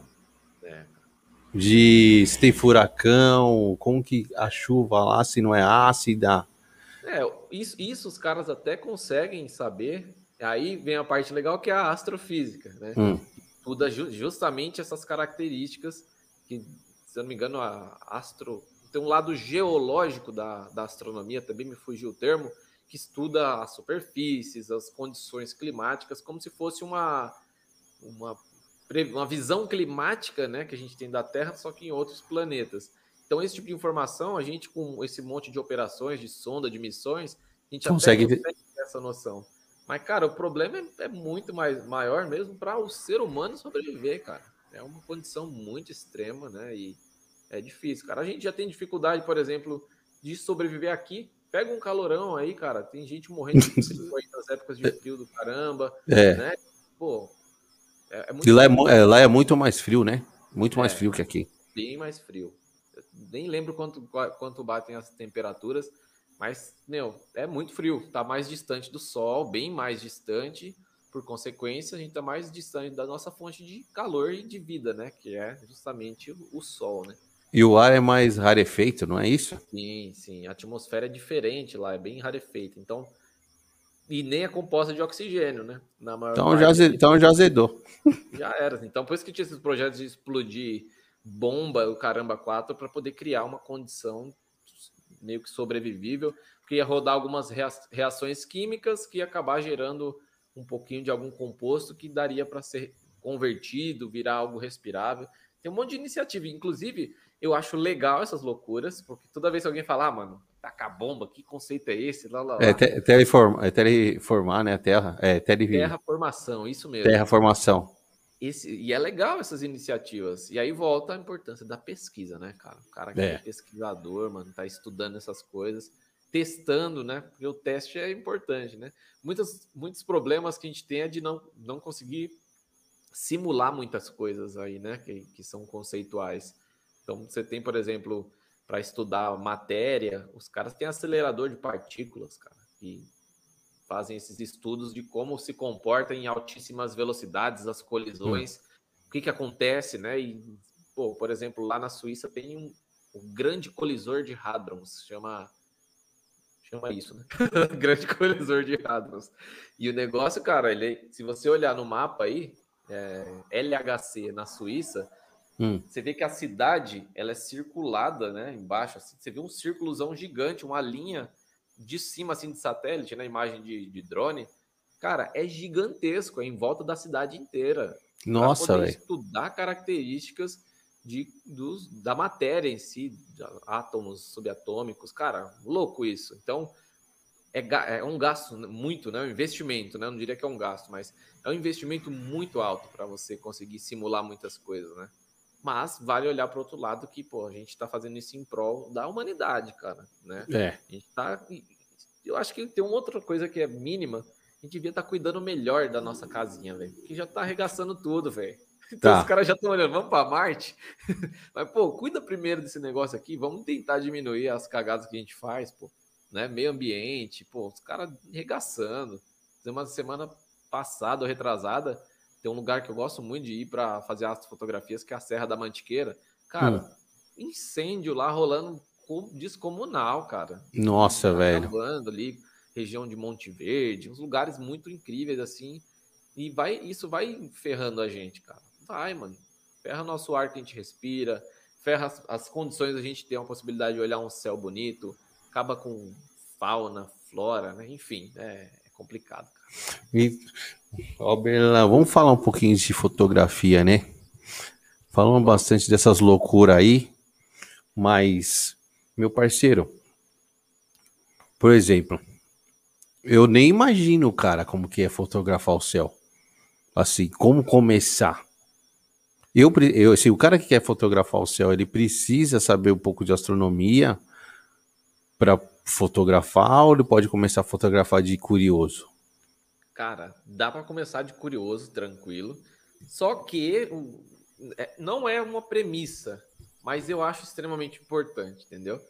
Mas assim, se você pegar sua câmera, vou dar um, vou dar um exemplo de, sei lá, uma configuração mínima que a pessoa faz que vai sair alguma coisa. Se você pegar a sua câmera, aumentar a ISO, né, que é aquela sensibilidade do sensor, jogar lá Sim. um ISO 800, colocar o tempo de exposição ali, 20 segundos, pega a lente que você está usando, coloca na abertura máxima, né, com aquele o F no mínimo. Então, se a lente é 2.8, põe no 2.8. Põe o foco perto do infinito, que é o mais distante possível. Põe no tripé, bate a foto apontando para um céu escuro, né? Não adianta estar num lugar muito iluminado, né? Que aí entra outras condições. Cara, inevitavelmente você vai capturar estrelas do céu. Inevitavelmente. Agora, tá. se vai pegar rastro das estrelas, se vai estourar a foto muito, se o foco vai estar perfeito, aí entram os refinamentos que são os passos que fazem você chegar no resultado legal para a astrofotografia, entendeu? Então, dá para o cara começar brincando ali, colocando algumas configurações, explorando a longa exposição. Né? A longa exposição, só para contextualizar, é quando você coloca mais de um segundo de captura. Né? O obturador da câmera é um mecanismo que, quando você aperta, ele abre, a luz entra, depois entra. ele fecha. Isso. Né? E aí, se você põe mais de um segundo, ele abre. Um, dois, três. Esse tempo todo, ó, é luz que está chegando, né? E o legal é que da astrofotografia é que as estrelas são sutis, muito sutis. Então, para enfatizar mais, é muito necessário você capturar em longa exposição, né? É diferente, por exemplo, de fotografar a Lua, por exemplo, né? A Lua é o contrário, inclusive. Como a Lua reflete muita luz do Sol, você usa uma ISO bem baixa, bem baixa, possível. Velocidade do obturador, sei lá, 1 barra 500, né? Que é um segundo dividido por 500, um segundo dividido por 400 que é muito rápido, né? Uma fração ali de segundo, e aí você consegue pegar mais detalhes da Lua por ela ser mais brilhante, né? Mas o cara não precisa necessariamente é, entender de astronomia para fazer astrofotografia. Mas isso vai impactar diretamente no que você vai fotografar e no quão legal vão ficar suas fotos. Porque, sei lá, se a Via Láctea está para cá e tu tá apontando a câmera para cá, você vai pegar um pouquinho de estrelas aqui e aquela manchona bonita, que o pessoal faz aquelas fotos lindas, né? O tio Belan tem até algumas, justamente se dá por você saber aonde está esse negócio, né? Então, eu acho importante, tá? Eu acho bem importante a pessoa ir atrás um pouquinho de como encontrar objetos no céu e tudo mais, né? Uma dica que eu dou já para todo mundo que quer começar a entender mais do céu, pô, tem um monte de aplicativo que você abre no celular, vou até abrir um aqui em, em tempo real, ó. Se você abrir Vou abrir o Stellarium aqui, por exemplo. Ó. Ele mostra o céu em tempo real. Enquanto a gente está conversando aqui, ó. Ó, oh, legal, hein? um lado, para o outro, ó. Eu sei o que tem no céu. Então, com um simples negocinho desse aqui, apontando para os lados, para o céu, você consegue saber mais ou menos onde está aquela mancha da Via Láctea, onde está a constelação de Órion, essas coisas você consegue ter uma noção de tem planetas. Então facilita para você conseguir fazer as fotos. Tem vários aplicativos. Esse aqui é o Stellarium Mobile, mas tem o Sky Safari, Sky View, Star Chart. Tem um monte. Depois eu mando para os seus nomes, se você quiser pôr aí na, na descrição. Você me manda. É, e, cara, é, é fantástico, mano. É, essa é uma forma muito acessível e didática para a pessoa aprender a observar o céu. E com isso, você sabendo, ah, legal, tá para cá, agora põe minha câmera e aponto para cá. Putz, a chance de dar certo é muito maior você conseguir pegar alguma coisa legal, entendeu? E, meu, quais esses tipos de lente, velho? Para eu conseguir para eu conseguir fazer umas boas fotos. Cara, varia muito, porque a astrofotografia você tem uma uma gama ali de tipos, né, de áreas. Então você tem astrofotografia de grande campo, que é conhecido também como de paisagem, que geralmente é esse tipo de astrofotografia que você vê uma paisagem bonitona e uma Via Láctea bem grandona, super linda. Existe a astrofotografia de céu profundo, que é diferente. Essa você usa distâncias focais muito grandes, então ou telescópios, ou uma lente bazucona lá que pega bem distante, entendeu? Então o uso é diferente e muda um pouquinho das técnicas. Mas assim, lentes que eu gosto para astrofotografia de paisagem, por volta ali de 14 milímetros, 18 milímetros, hum. aquela lente kit que o pessoal costuma utilizar. Do kit, veio a lente do kit. Tá 18,55, cara, essa lente é muito boa para astrofotografia, porque em 18 milímetros ela tem um campo de visão bem grande até. Bem grande, é isso mesmo. E a abertura é outra coisa importante na hora de você escolher uma lente para astrofotografia. Então, o ideal, ideal, ideal seriam lentes de 2.8 para baixo. Quanto menor nesse número, mais luz passa e melhor é para você fotografar no escuro. Isso porque as estrelas são bem sutis e até você pegar bastante detalhes leva bastante tempo de captura, né? Hum. Então, lentes abaixo de 2.8. Mas uma lente 3.5 dá para usar? Dá. Uma lente f4 dá para usar? Dá para usar. Só vai ficar um pouco mais escura e aí você vai precisar de algumas técnicas a mais para poder conseguir ter um resultado é, satisfatório, entendeu? Mas, por exemplo, 14 milímetros 2.8. Cara, tem um campo de visão gigante, que é inclusive essa daqui, ó. Até soltar. Essa lente aqui tem um campo de visão gigantesco. Olha o tamanho da, da frente da lente. Tem uma bola aqui, tá vendo? Parece uma, uma câmera de segurança. Ela tem um campo de visão muito grande e uma abertura muito boa, muito grande também. Então ela captura muita luz e vê muito. Então, para paisagem, é uma lente legal para caramba. Agora, se você quer pegar uma região mais fechada do céu, também tem os intermediários, que com, por exemplo, uma cinquentinha aí que todo mundo usa para fazer retrato, tirar foto aí do, dos parentes. Eu tô usando, tô até usando ela aqui. Olha aí, tá vendo? Ó, cinquentinha, a minha tá dentro da, dessa caixa aqui, ó, caixinha de lente. É, a cinquentinha, ela pega perfeitamente a constelação de Orion, essas aqui, ó. Você consegue pegar essas, esse painelzão inteiro aqui de estrelas, naquelas três Marias, né? Você consegue pegar tudo isso enchendo a tela certinha em 50 milímetros, cara, entendeu? E aí a gente fala, pô, que legal, então dá para fotografar nebulosas, até objetos de céu profundo com a 50 milímetros? Dá, cara. E ela é muito boa, porque ela é 1.8 de abertura ou 1.4, né? Então passa muita luz ali, então você consegue ter bastante captura, bastante definição aí do que você consegue fotografar. Então varia muito, né? E aí, se você quiser fotografar alguns outros objetos, como muitas muitas das galáxias, cara, aí você vai precisar acabar indo para telescópio mesmo, porque o, as galáxias, é até estranho se falar, elas são muito pequenas. pequenas o quê? Aparentemente, a partir da nossa visão aqui da Terra. Porque elas estão ah, muito entendi. distantes. Muito distantes. Grotescas de grandes.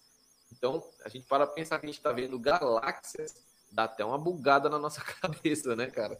Então, para você pegar uma galáxia e conseguir uma definição legal, é importante você ter uma distância focal muito grande e também conseguir acoplar uma câmera dessas para você fazer longa exposição, né, e capturar bastante, ou fazer igual muitos que já estão mais no, nesse tipo de astrofotografia de céu profundo fazem, investir em uma câmera dedicada para astrofotografia.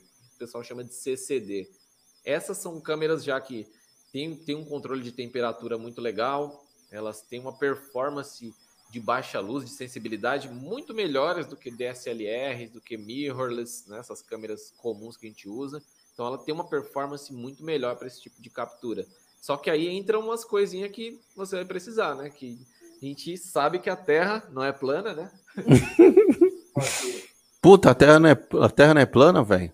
Ah, então, Cara, tem quatro então pessoas acabou... vendo isso oh. agora em órbita, hein? Olha que história. Mas olha só que legal. esse, por conta desse fator, a gente tem uma Terra redonda e em rotação, o céu tem um movimento aparente, né? Tá ali tudo se movendo. Claro que se você ou eu a gente abrir a janela e der uma olhada para o céu, você vai ver um pontinho ali, você não vai ver ele assim, ó. Você vai não. ver ele parado. Só que Isso. se você olhar daqui 15 minutos, você vai ver que ele subiu um pouquinho. Olhou em mais 15 minutos, subiu um pouquinho, ou desceu, né? Se estiver mais para o lado do oeste. E quanto maior a distância focal do, da lente que você está usando, mais você começa a perceber, olhando mesmo, que está se mexendo. Então, se você pegar uma, uma lente, sei lá, uma 3, 300 milímetros, 500 milímetros, 1000 milímetros, quanto maior você olha no LCD, os objetos, você vai ver as estrelas assim, ó. Nossa, andando, que louco aí. É muito doido isso, cara. Você já muito vê doido. as estrelas andando. Então, se eu pegar e apontar para a Lua, tem até uma 500 aqui dentro dessa caixa. Vamos lá, vou pegar ela. Ó, isso aqui é uma 500 milímetros, cara. É uma lente bizarrona. É uma lente analógica, antiga, que ela funciona até Louca legalzinho para fotografar a lua, né? Cara, se eu aponto isso aqui, eu prendo ela na minha nessa câmera aqui, e eu aponto para a lua, cara, eu tenho mais ou menos uns 30 segundos de lua, nem isso, uns 20 segundos de lua para a lua daqui do canto de baixo fazer assim, ó. Você vê a lua dando rolê mesmo e saindo do, da câmera. Que da Como hora. Você compensa esse tipo de coisa. Você precisa de algo que acompanhe a rotação da Terra. E aí é o que você precisa para telescópios da montagem equatorial. Então ela meio que se alinha no, no eixo do Equador, que é onde rotaciona, e se a Terra está indo para lá e o céu está indo para lá, o negócio vai junto com o céu e aí ele faz com que congele isso. É esse equipamento, inclusive, que é um tracker, ela é uma versão simplificada usada mais para câmeras, né? Então ele rotaciona essa área aqui, ó. Tá vendo? ah, entendi. Fazer justamente esse ajuste, né? Ele tem aqui uma rotação, vai girando, girando, girando. Se o céu vai se mexendo, ele vai indo junto. É um, um motorzinho aqui de passo. Ah, e é, é automático? Isso, ó, tem um painel aqui atrás, ó. Deixa eu ver se eu consigo projetar. Ele tem um painel aqui atrás, você ah. liga. Ah. Cadê? Ligou, olha, está funcionando. Ele já está fazendo um movimentinho, só que ele demora um dia praticamente perfeito para fazer uma rotação de 360 graus. Então, Legal, exatamente velho. o tempo que a Terra leva para girar, entendeu? E aí você aperta, ó, ele vai se mexendo, olha lá. Eu estou acelerando aqui, né? Mas olha como é sutil. É, mas dá para ver que ele está se mexendo. Isso. Então, no dia a dia ali, você, você fotografando, isso daqui ajuda demais para fazer fotos de, de longuíssima exposição, né? Porque se isso aqui cair, eu vou chorar muito. Não, você é doido? Deve ser caro isso aí, velho. É, cara. Equipamento, é, não, equipamento de fotografia é caro, já. É. E astronomia, equipamento astronômico também, né? Isso é uma coisa que eu converso muito com o pessoal lá no Astro Space, que, cara, eu, eu torço muito para um momento em que é, fique economicamente viável. A gente tem uma indústria que, que, invista em astronomia, cara. As pessoas poderem ter em casa um telescópio, olha que é um negócio, cara, sabe? Tipo, muito eu, legal. Eu sou, pra, eu sou louco para ter um, eu sou louco para ter um, mas eu tava vendo os preços, é salgado, hein? É, e, e, os telescópios que você vê no Brasil aqui, cara, vendendo no Mercado Livre, vendendo as coisas, cara, sinceramente, em grande parte do que você vai encontrar é porcaria, cara. Não representa Nossa uma observação decente, não representa um, uma chance de, sei lá, você quer investir para fotografar, não vai rolar, entendeu? Você vai ter que fazer muita adaptação ou vai ter que acabar trocando de equipamento. Então tem muita coisa que o cara tá vendendo no Mercado Livre que tá R$ 2.800, que, cara, você tá gastando dinheiro com porcaria. Não vai atender o seu propósito. Em contrapartida, você tem pessoas no Brasil que criam telescópios, são os chamados ATMs, né? Então tem o Sandro Coletti, tem o Andrômeda Telescópios. Esses caras fazem um trabalho, cara, bizarro. O cara montou uma oficina, faz o polimento do espelho, né? Porque tem, um, tem uma diferença desse tipo de, de lunetinha aqui, né? Inclusive, isso aqui, cara, foi a minha primeira lunetinha que eu tive. Eu tenho ela até hoje de enfeite. Já serviu até de virar penduricalho de iluminação aqui no estúdio. Porque, cara, foi 60 reais na Americanas. E cara, malemar você vê a lua cheia de distorções. Né? Nossa, então, é, é fru frustrante, né? É, a pessoa se frustra, mano. E acha que a experiência de, de você estar tá vendo isso, com esse tipo de coisa, se resume ao todo. E tem que ter esse feeling de que não, mano, você só olhou num negócio ruim. Tem coisa muito boa que você consegue aproveitar para observar e fotografar, né? Mas da hora. Esse Sandro Coletti, ele tem esse trampo da hora, cara, de telescópios e tem uma diferencinha, né, desse tipo de telescópio para esses outros telescópios que é um tubão um pouco mais grosso, né?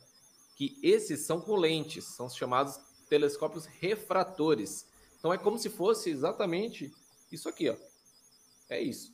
É um conjunto de lentes, tem uma lente aqui na frente, uma outra ali que projeta e amplia a visão. E esse tipo de lente tem um tipo de distorção, né, na hora de receber a luz.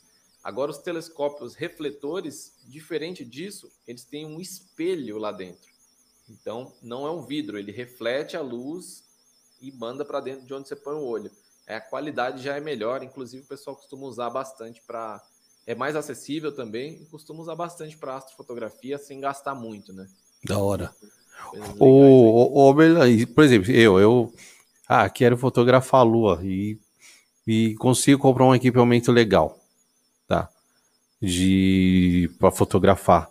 Até onde com um equipamento legal eu consigo detalhar da lua daqui da Terra? Cara, tem um, tem, tem um, um limite ou não? Em, em, tese não tem, né? Só que o, o que é acessível ao, aos nossos, nós seres mortais, vamos dizer hum, assim, hum. acaba limitando um pouco, né? Você consegue, cara, ter visões de crateras bem, de, bem em alta definição, crateras bem grandes, assim, que você fala, caramba, daqui a pouco eu vejo a bandeira aqui, né? Não, eu, eu, porque eu tô te falando isso porque eu vi umas fotos Caraca, parecia que eu tava dentro da lua, mano. Perfeito, é, velho. É muito doido, né? Só que tem. Pra, quanto mais próximo, cara, maior tem que ser esse espelho, o conjunto tem que ter uma qualidade ótica muito melhor. Então, por consequência, mais grana. Então é 20 pau que você vai ter que despender para ter, às vezes, um resultado bom nesse nível, né? De estar tá muito perto de uma cratera. E às vezes tem aquela pergunta, né? Pô, mas será que dá para ver daqui da Terra a bandeira lá, alguma coisa assim? Cara, não dá. Porque você vê a cratera lá, você fala, ah, beleza, essa cratera aqui deve ser do tamanho de uns cinco shoppings assim, né? Tá. Você vai ver a cratera tem 300 quilômetros de diâmetro. Ah, aí não dá, aí não dá para ver. É uma bolinha assim pequenininha, né, cara? Então é bem inconcebível aí de a gente conseguir enxergar. Teria que ser um telescópio, cara, de tamanho descomunal assim para a gente conseguir enxergar. Eu acho que até o tamanho da Terra capaz de ser assim. É sério? Caraca, velho. Cara, é coisa, tem que ser uma coisa muito grande para chegar no nível de algo tão pequeno assim, entendeu? Porque a, a Lua está distante, é pequena, mas é grande. Vamos dizer assim, né? Ela tem um tamanho grande e está muito distante. Então, tem que ser um telescópio muito grande. Então, acho que dificilmente a gente vai ver algo que faça isso. Mas com, esse, mas com esses telescópios de observação consegue ver? Sabe, esses de profissionais mesmo que os caras têm aí. Na Terra, não, cara. Na Terra. Nem, Nem esses conseguem. Não, nada. Ninguém consegue, cara. Dá para saber a localização das missões, mais ou menos. Mas hum. você vai conseguir ver a bandeira, por exemplo, é, em um, uma sonda em órbita na Lua, com uma, uma câmera ali de alta definição e com uma distância focal. Aí o cara consegue se aproximar e dá para ver um pontinho ali. Mas o cara tem que estar tá em órbita na Lua já, que está do lado da, da coisa, entendeu? Agora, ah, entendi.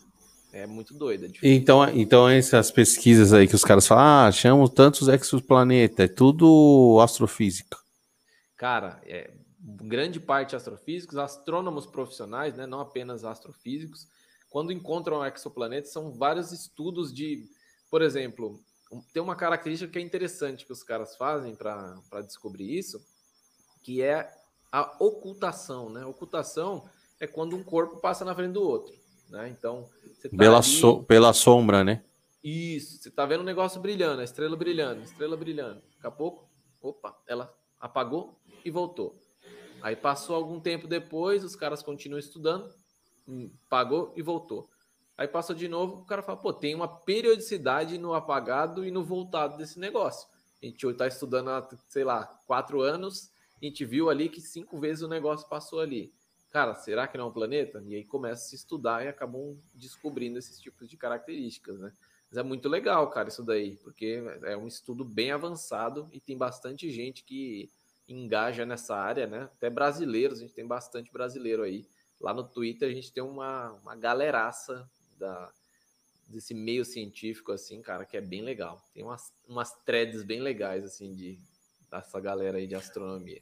O, as fotos que o que o robozinho lá de Marte manda pra cá é via o quê? É, é rádio? É via rádio? Cara, boa pergunta. Eu acho que é, viu? Eu acho que é via rádio e aí intercepta, né, ó, essa comunicação daqui e vai reconstruindo, né? Então ele manda um padrão de comunicação, essa comunicação chega aqui. Eu acho que é rádio. Eu acho que é rádio. É através de ondas, né? Realmente. Hum. Não, não, é um Wi-Fizão, né? eu acho que é só, só através de rádio mesmo que isso aí rolaria, né? Mas é muito legal, porque ao mesmo tempo que você consegue pegar o som e decriptar ele, né? E fazer o som ficar audível, o mesmo você consegue fazer com imagem, né? Inclusive, é uma coisa, uma coisa legal, através de rádio, existe o, o estudo de radioastronomia, no qual a pessoa nem enxerga o que está sendo fotografado. Então, por exemplo, tem um, um quasar, né, um buraco negro lá na casa do chapéu, e o padrão de emissão dele é captado por frequência de onda nesses. São, é como, praticamente como se fosse uma antena da Sky mesmo ali, captando hum. naquela direção. Com base nesse pulso, é recebida essa informação e com essa informação é construída uma matriz para poder visualmente você conseguir saber o que tem ali. Meio que mais ou menos foi assim na construção da primeira imagem do buraco negro lá que apareceu. Então, não era não é que foi um telescópio visualmente que capturou aquilo ali em longa exposição, mas foi em rádio em longa exposição com um conjunto de vários, é, vários observatórios que meio que fizeram um, um arco ali, um super telescópio de rádio para captar esses padrões e montar essa informação. Então, é muito legal essa área, porque tem é, você pensar que tem a galera que estuda isso tudo, consegue imagens, só que sem olhar, né? É, Nossa, é louco, né? Muito doido. Nossa, o, eu vi que os caras receberam o, o, acho que é a NASA, o, o 7, eles conseguiram captar uma, um, um sinal, né? um cara, sinal. Eu tô meio por fora, cara. É, eles conseguiram pegar um sinal de. Não sabe. Um sinal. E eles não sabem se é um ah, sinal vi, de rádio. Eu vi, que eles não souberam. Do, da, que veio. Não lembro se foi da Via Láctea. Mas Isso. Que, que eles não souberam identificar o padrão ainda, né? Se é. Um, não conseguiram descobrir ainda. Que, que parecia, né? Eu até comentei sobre isso no domingo. Eu fui no Giro Astronômico. É um quadro bem legal. O pessoal conversa bastante sobre astronomia e tudo mais e trazem notícias, né? E é bem interessante, né? A gente meio que discutiu isso, que pode ser, por exemplo, algum tipo de objeto novo é, que a gente não conhece ainda. Então, imagina a primeira vez que foi descoberto um pulsar, ou um quasar, ou um buraco negro.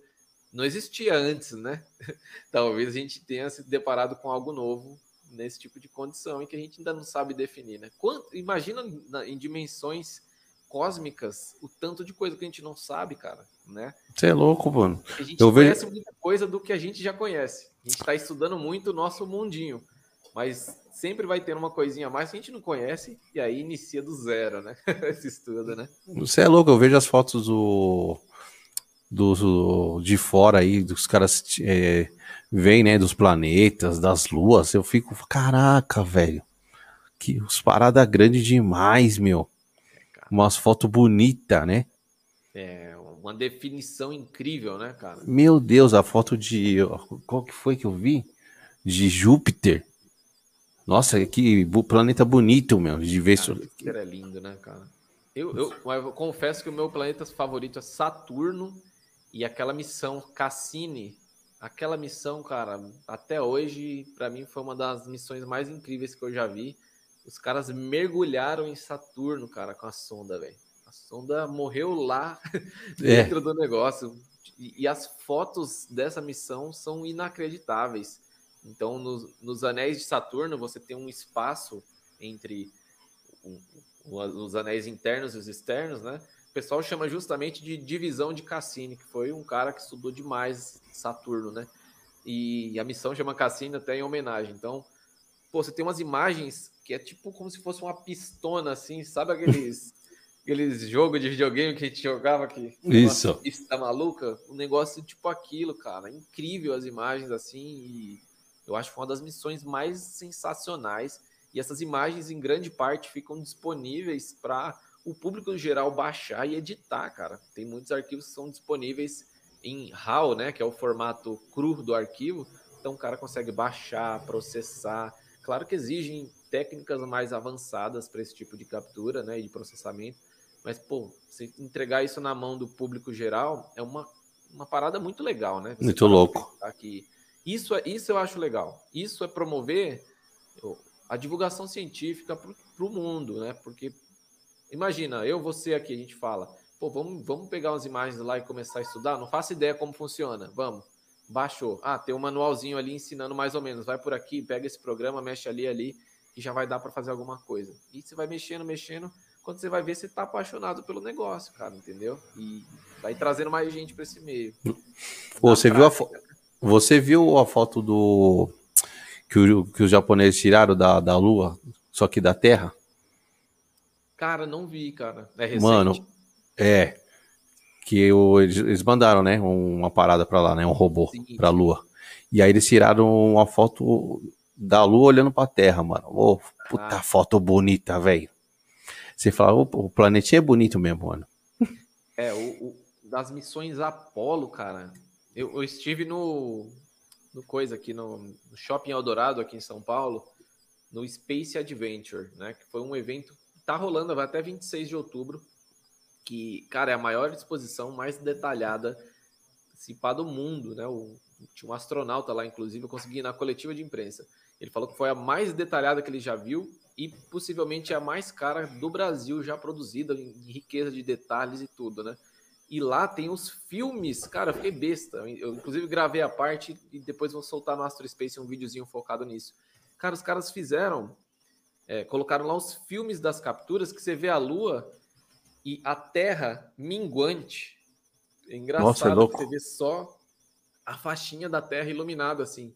Cara, sensacional assim a, a, as imagens e o, o acervo que, que os caras fizeram de fotos. Então, assim que puder, eu vou ver essa imagem da foto da Lua aí através da Lua, né, feito pela, pela galera da China lá. E, cara, é muito doido, é muito legal que é invertido, né? E, e, sabe o que é mais doido? É você pensar que nessa foto, tipo, você tá vendo ali praticamente todas as pessoas, é, inclusive uma frase de astrônomo, algum astrônomo grande aí falou. Todas as pessoas que já viveram, as que estão vivendo estão nessa imagem, né? É. é a bolinha que tá a gente ali, cara. É a Terra, mano, né? Muito é, doido. Tô até vendo aqui, ó. É uma foto do, da sonda japonesa, velho. Da Lua fotografando a Terra. Nossa, muito, muito bonito, mano. Muito bonito, velho. Cara, que da hora. E assim, o, o que é mais legal hoje, né, é a definição, né, a qualidade da imagem. Verdade, cara. Isso, isso é, é muito legal. Isso é uma coisa que, inclusive, bate muito na, nas conspirações de hoje em dia, né, cara? A gente, o fato de a gente estar tá conseguindo levar civis, por exemplo, para a atmosfera, vai, vai quebrando essas, essas besteiras, esse negacionismo, vai mostrando para as pessoas que, meu, não é brincadeira. Inclusive, eu estive lá no, no Space Adventure, né? E o Charles Duck, que foi para uma das missões Apollo, pisou na Lua, inclusive, um dos, uma das, dos três que ainda estão vivos, né? Ele tava falando, cara, eu pisei no bagulho, velho. Você tá, tá de geração, caramba, né? Pô, o pessoal falando que o homem não foi na lua, eu tava lá, cara. É um puta Ixi, é né? tem um brother meu que tem um brother meu que acha que não rolou, velho. Caramba, cara. É tem complicado. A... Os caras acham que é mentira, que o homem não foi não. É que teve produção de Hollywood também, e aí começou a rodar fake news nesse meio, né? Mas as produções de Hollywood e, e efetivamente a ida do homem à lua, pô, ambos aconteceram, né? Não tem muito o que se discutir, né? É. Então, eu, te mandei, eu te mandei o link aí para você ver no privado aí do chat. Você é louco, ah, velho. Deixa eu ver aqui. Tá carregando aí. Nossa, cara, que da hora. Que legal. Ela bem na linha, né, do da lua, cara. E a bicha é azulzinha mesmo, né, mano? É, cara. É uma bolinha azul, né, cara? Sensacional. É, Eu acho que... A maior parte é oceano, né, do nosso... Acho que a galera da terra, do, do, os caras do Terra Plana ficaram tristes quando viu essa foto, hein, velho? Não é nada. Você vai falar que é montagem, pô. Sempre tem, cara, é o que eu falo. Pro, pro lado de quem. Não adianta você discutir com quem não quer conversar, cara, entendeu? Isso. Se, por exemplo, igual a gente conversou aqui sobre o lado de possibilidade de vida fora da Terra. Cara, se você tivesse falando para mim, eu falar, não, mano, não acredito, não quero saber. Você podia me trazer os fatos e dados, cara. É, não, não ia resolver em nada. Não ia mudar em nada, porque a pessoa já tá, ela tá fechada para para conhecimentos novos e para pontos de vista diferentes, né? Agora, você tá com a mente aberta sempre, cara, é diferente, é difícil, cara. Então, por exemplo, dentro, na própria Netflix tem o, o lance da, do documentário lá da Terra Plana. Os caras fazem experimentos, veem que dá errado, mas fala. é. Que coisa, né? Eu acho que deve estar tá com problema nessa trena. Oh. Vamos pegar outra trena. Pega outra trena, eu acho que tá com problema na medição aqui, que é duas trenas que já deu errado. Pega outra trena. Nossa, velho. o fabricante dessas trenas tá fabricando as trenas tudo errado, entendeu? O cara vai pro lado errado, ele não quer acreditar. Não quer, não quer aceitar, ele né? Ele sabe, no fundo da consciência dele, cara, que a parada não é, mano, entendeu?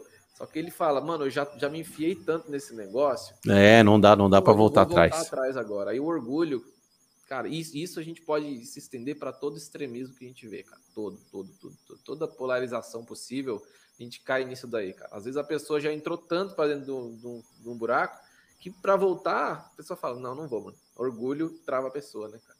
É complicado, é loucura. Não, é. loucura, loucura. Você é louco. Meu, e de fotografia, o que, que você já fotografou e você falou, putz, acho que eu não vou conseguir nunca mais tirar uma foto dessa, velho. Você falou, mano, foi espetacular. Você fala, mano, essa e essa foto eu destruí, mano. Cara, que... tá, tá aí um negócio que, cara, eu nunca, eu nunca fico muito preso no em um objeto assim em si, mas te, teve alguns trabalhos, cara, que eu fiz que, que me fascinaram muito, né? Um foi ano passado com a, um, eu fiz um projeto com um amigo lá do Rio Grande do Sul, e a gente decidiu fotografar juntos a região de Orion, das Três Marias aí, né? Hum. E a gente capturou por 13 horas essa região, cara. 13 horas de exposição. É muito hum. tempo, né? Então a câmerazinha ali faz 10 segundos, 30 segundos. A gente foi capturando. Quanto mais você captura, mais definição tem. Então, se você captura 10 fotos de 6 segundos, você vai conseguir processar essas fotos e prensar, né, um processo que chama de empilhamento, e vai virar 60 segundos. Então você consegue, meu, fala, no céu é o limite. Aliás, não é o limite, né? É. E vai, ó, captura, captura, captura. E a gente capturou eu por quatro noites, ele capturou por três noites. A gente sempre ia lá, montava o tripé, ligava esse bichinho aqui, ligava as câmeras e tome foto. A gente capturou por 13 horas a região de Orion e, cara, a, a, definição do que a gente capturou foi algo que eu nunca tinha visto, cara. Tinha objetos naquela região que eu ainda não conhecia, mesmo já fotografando às vezes Orion periodicamente. Então, me, me evoluiu na, na minha localização de astronomia, assim. Eu consegui aprender mais sobre outros objetos ali. E vi coisas que eu não conseguia ver antes, cara. Então, foi muito fascinante. No Astro Space, eu tenho um vídeo explicando o projeto lá, então se jogar lá no Astro Space 13 horas, Orion, por exemplo, você já vai ver um videozinho que tá eu e o Alisson, eu, eu bati um papo com ele explicando para a galera como foi a ideia, todos os detalhes e mostrando a foto. Então, essa foi uma foto em especial que eu curti muito fazer. E recentemente também teve uma outra foto sensacional que eu acabei fazendo, cara, que foi em, entre Araraquara, no interior de São Paulo, e Bueno de Andrada, que é uma cidade que tem umas coxinhas maravilhosas. Na minha opinião, as melhores coxinhas do Brasil. Aí. e eu, eu consegui entrar num, num, local que é um milharal, só que ele estava recém-colhido. Aliás, uma planta, um canavial, né? Recém-colhido. Então, estava extremamente plano. Então, você via, cara, tudo, o céu 360 graus. A gente se enfiou lá para o meio e eu fiz uma panorâmica, cara, incrível da Via Láctea. Eu não sei se dá para compartilhar alguma coisa, mas da, da, tela, mas cara, foi sensacional essa foto. Eu ainda não postei em nenhum lugar, mas cara, foi uma foto incrível. Eu fiz um, o arco da Via Láctea. Eu subi em cima do meu carro, tem uma pajeirinho agora que me leva para os lugares fora de estrada. Levantei a mão assim com a lanterna. Aí tá eu, a pajeirinho e o arco da Via Láctea. Muito louco aí. Cara, sensacional. E, é que eu acho e, que compartilhar aqui vai, não sei se trava. Dá para fazer compartilhamento ou não? Dá. Acho que você consegue sim. Eu nunca fiz, mas eu sei que dá para compartilhar sim. Vamos, vamos, ver se rola então. e qual que é o no Brasil? Não sei se o, tanto que você já rodou, o melhor lugar para fotografar. Cara, tem, tem muito lugar bom, viu? Vê, vê se apareceu aí a imagem. Aí. Aí, ó. Então pegou Nossa, todo que... o arco. Nossa, que bonito, velho. E eu, eu, tinha estendido a mão para cima com uma lanterna, só que a pilha da, da lanterna tava indo para as cucunhas, então não deu para ver muita coisa, né? Mas, que bonito, velho. Bem legal esse lugar. E se você ver aqui nos cantinhos, ó, aqui é tudo colhido, ó, as canas colhidas aqui embaixo, né? E esse rastro branco aqui no chão eram ciclistas que estavam fazendo um passeio noturno. E eles estavam tudo com lanterninha, então ficou a longa exposição, o risco ali bem na linha da rodovia. Aí, ah, eu ia, eu ia, te pedir para você, você fazer isso aí, isso mesmo que você fez. Aí, Cara. Né? Aqui ah. eu não peguei inteiro, né? Mas essas estrelas eu realcei aqui. É, são da constelação de escorpião, faltou um pouquinho. Dá até para ver o risquinho da lanterna ainda aqui, ó. Isso mas não pegou toda a constelação, né? Essas duas estrelas aqui são Alfa e Beta Centauri, da constelação do Centauro, e o famoso Cruzeiro do Sul, né? Tem uma nebulosa aqui que é bem famosa, que é colada no Cruzeiro do Sul, chama Saco de Carvão, que ela é uma bolinha preta aqui, ó. Parece até uma mancha, né, na imagem. Isso.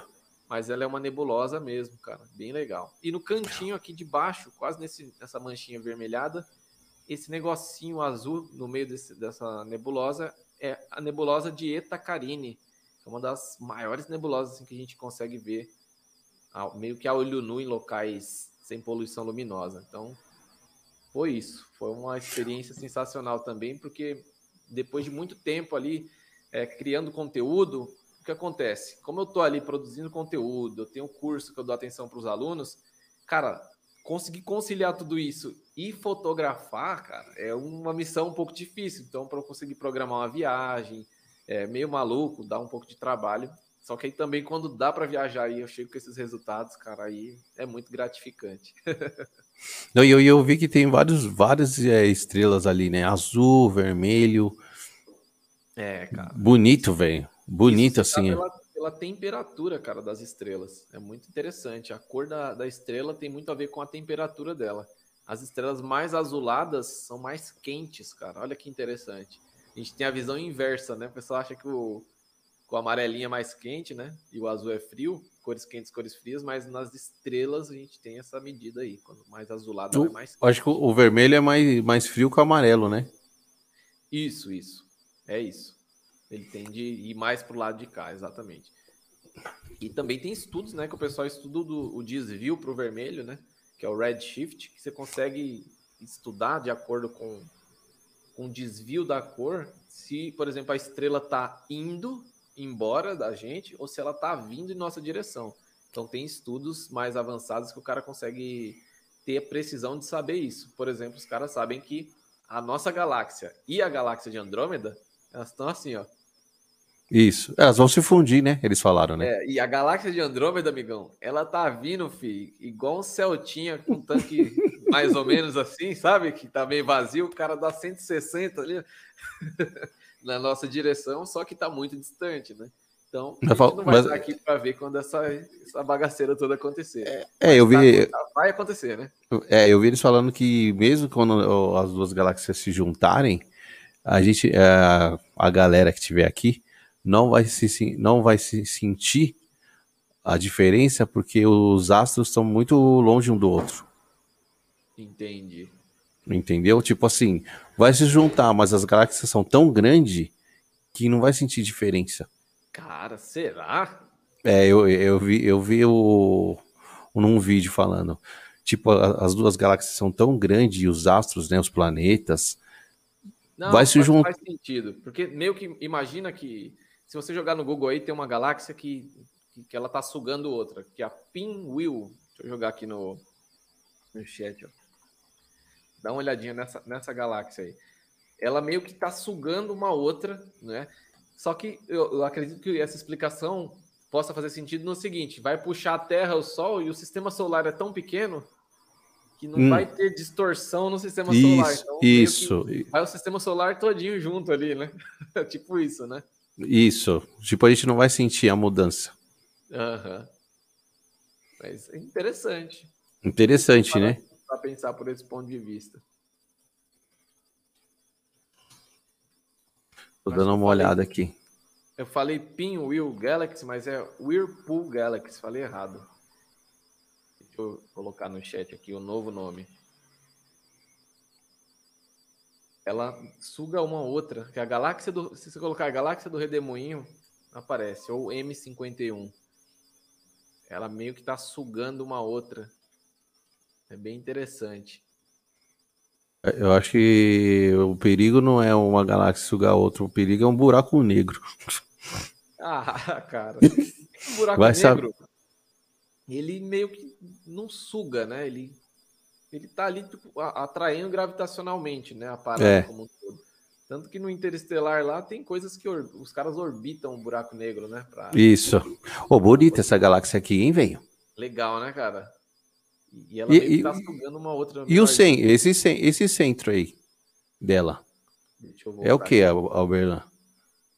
Cara, tudo, tudo que você tá vendo aí, cara, é gás, poeira, Tá. ah, e- es- estrelas pra caramba. Esses pontinhos vermelhos que você vê, é, eu acho que seria até legal, sei lá, compartilhar a tela, né, para quem vê depois. Mas esses pontinhos vermelhos, eles são hum, é, regiões de hidrogênio alfa, né? Então, a- o cara meio Hum. que usou um filtro para poder fotografar aí, que ele é mais sensível a esse avermelhado, né? E a câmera também não tem alguns bloqueios de infravermelho, de outras coisas, então captura melhor. Mas essa região central dessa galáxia, cara, provavelmente abriga um buraco negro ali, entendeu? Então, em Tá, galáxias entendi. mais massivas, normalmente se tem um buraco negro ao centro, que é o condutor da brincadeira toda, né? É o ralo desse redemoinho aí, né? Então, tudo isso daí é gás, poeira, essas- esses fiozinhos mais escuros, normalmente são as chamadas nebulosas escuras, então são grandes berços estelares, e é isso. Normalmente, muitas coisas se resumem a gás, poeira, esse gás e poeira vai se aquecendo, vai se aglutinando, se aglutinando, quanto mais ele se aglutina, mais massa ele vai, vai criando, né? Então ele vai ficando mais massivo e esse negócio vai ficando mais massivo. Quanto mais massa, mais gravidade. Vai apertando, vai apertando, apertando, vai começando a esquentar muito isso. Quando esquenta numa, numa temperatura muito alta, os elementos químicos ali se começam a, a um processo que chama fusão nuclear. Né? Então a parada começa a se fundir, virar uns elementos químicos. No processo de fusão libera muita energia, então começa a explodir aquilo e queimar, né? Vamos dizer assim, não é bem queimar, mas ele começa a emitir muita energia, só que vai atraindo mais massa, essa energia vai crescendo e entra num negócio que é o equilíbrio, onde você tem muita massa te puxando para dentro, só que tudo está em fusão, jogando meio que para fora. Então é como se fosse um pá Nossa. constante ali de explosões, onde vai para fora, só que a massa é muito grande e contém essa explosão. E assim a gente tem o nascimento de uma estrela. Então, a partir desse pó maluco, gases que estão ali ionizados, vão, a gente vai tendo esse processo como um todo até você ter a maravilhosa estrela brilhante, né? Mas, mas, mas dentro dessa galáxia aí tem algum tem um sistemas de Cara, planetas, alguma coisa assim? Não. Cara, Será é que é- tem? É, muito difícil de a gente ver efetivamente, porque, cara, é, é muito pequeno tudo aqui, né? É, giga- É. é gigantesco essa, essa galáxia em, em tamanho, né? Se a gente for olhar aqui, é, o, vai, o diâmetro. O Google geralmente tem algumas informações. 60 mil anos-luz de diâmetro. Velho, é Ixi, nem, muito grande isso, cara. eu nem, sei- eu nem sei o que é 60 mil isso. É, imagina você andando 60 mil anos na velocidade da luz. É meio que você traçar de ponta a ponta, de um braço, de uma espiral até a outra. Então, cara, a gente não sabe nem o que é mal alemar 60 anos na Terra. Imagina 60 é. mil anos. Então, certamente, entre as estrelas você tem é, matéria que se, que se juntou, se aglutinou com massa, mas não com pressão e quantidade suficiente para virar uma estrela. Assim, você tem corpos menores que são os planetas, né? Tem alguns que se juntam e crescem um pouco mais, que, que se aglutinam mais com gases, que é, por exemplo, o caso de Júpiter, né? Que é um gigante gasoso, Saturno. Mas você tem os menores que ficam mais rochosos, como a Terra e por aí vai, né? Então você tem essas características interessantes. Então, certamente, entre o que virou estrela, você tem umas bolinhas ali que não viraram estrelas e que são planetas, né? Os exoplanetinhas ali. O Oberla, os caras falam que o universo está em constante expansão, né? Perfeito. Ele... E você acha que o dia vai parar, mano? Cara. O que, que você acha, velho? Você acha que tinha um dia tipo, ah, parou. Não tá mais expandido.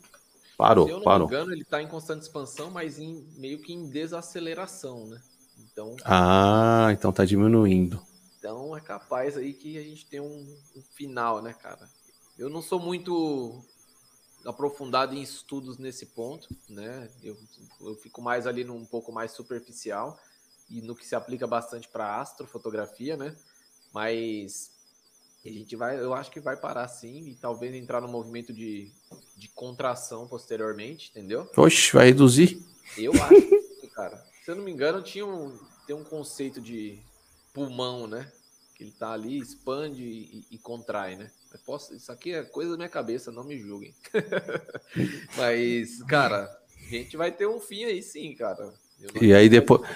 E aí quando aparece a expansão, depois disso é o quê? É o nada, né?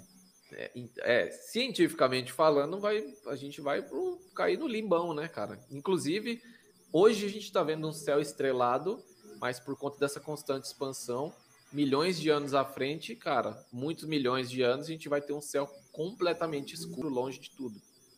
Por conta de tudo estar se distanciando, né? E é meio maluco pensar isso, né? É. a gente vai estar no eterno escuro aí, cara. Doideira. Nossa, velho. Isso, é, isso, é muito doideira, né, velho? Dá, dá isso é muito... existenciais isso daí, cara. Já, já me deu umas bugadas algumas vezes. Já viu? Meu Deus, meu Deus. o que é eu, isso aí, cara. Cara, o que eu acho fascinante é aquelas fotos que os caras tiram do sol, mano. Cara, é legal, mano. Inclusive, eu, te, eu tenho um filtro aqui para tirar foto do sol. Deixa eu ver se eu acho ele.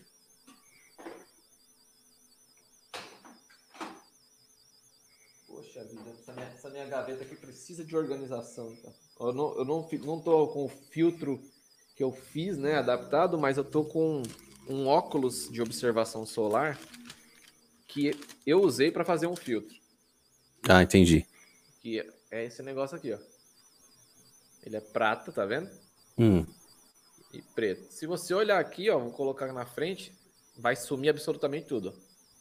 Você não vê nada. Nossa, não. Agora, se eu vier com a lanterna do celular e ligar aqui na direção, ó, olha, aqui, olha só.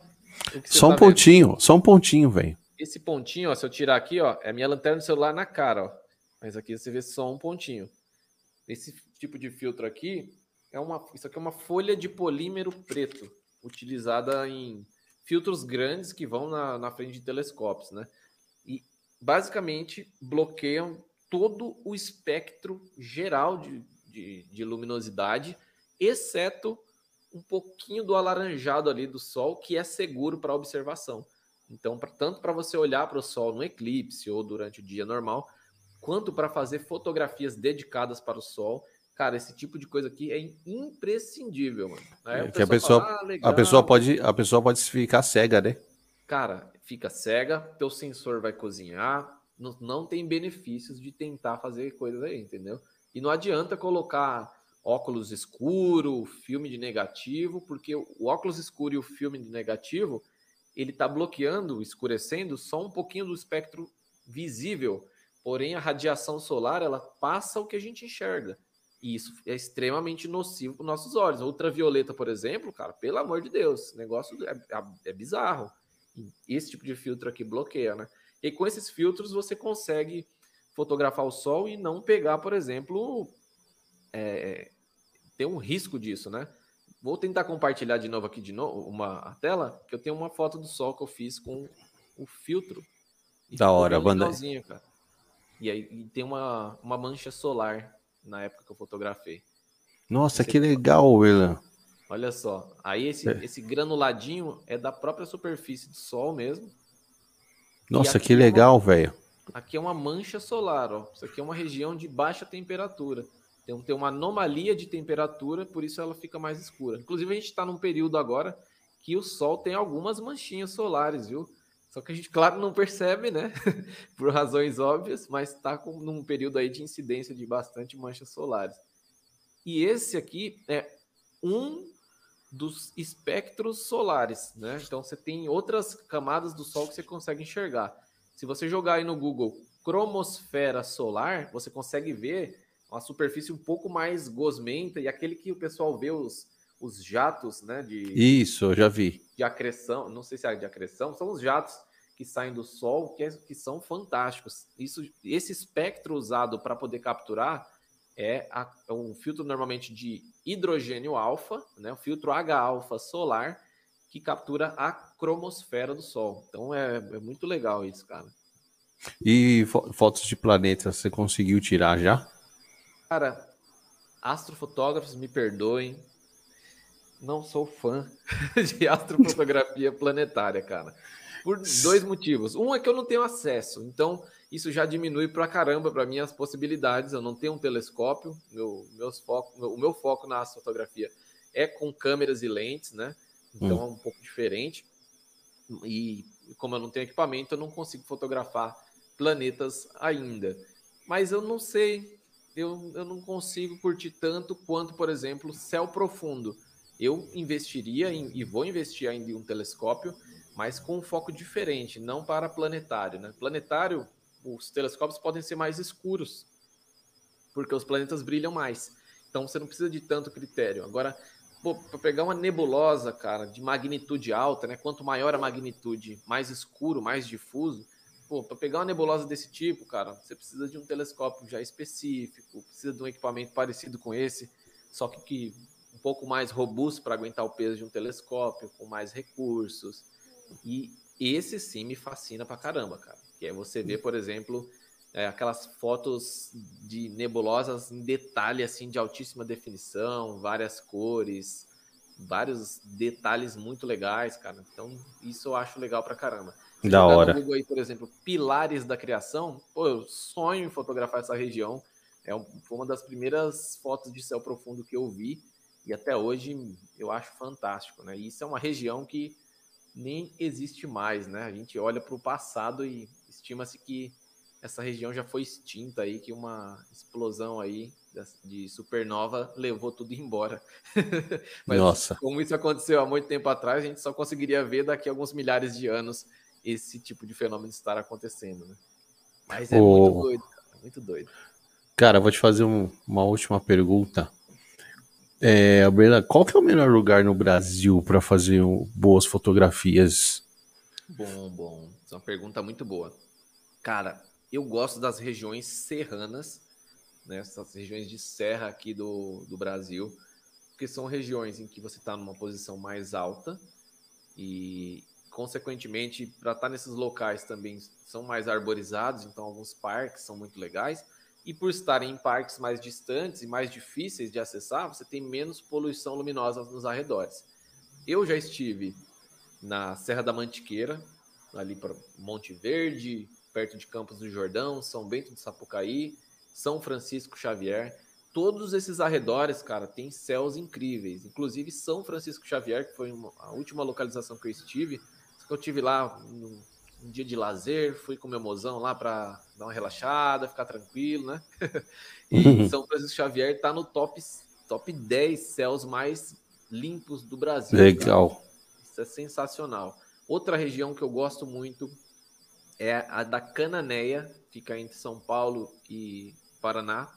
Tem ali a Ilha do Cardoso, Ilha Comprida, Ilha do Mel também. Ilha Comprida. Baixíssima poluição luminosa, cara. Então, também são lugares incríveis. A única coisa que eu sempre levanto de bandeira, cara, é ter o cuidado de você ter segurança na hora de fazer fotos em qualquer lugar que seja, sabe? Porque pô, você tá levando um equipamento, um tripé, uma câmera, né? às vezes você leva um, uns filtros lá, um monte de filtro avançado para poder extrair mais resultado, cara. Chega lá na hora H, você pode estar tá sofrendo um risco de ser roubado, né? O risco de animal, às vezes, é muito menor do que de você ser assaltado, por exemplo. Com certeza. E, em galera, né? Outros lugares que são muito bonitos, cara, e que eu tenho bastante é, colega astrofotógrafo que fazem fotos incríveis.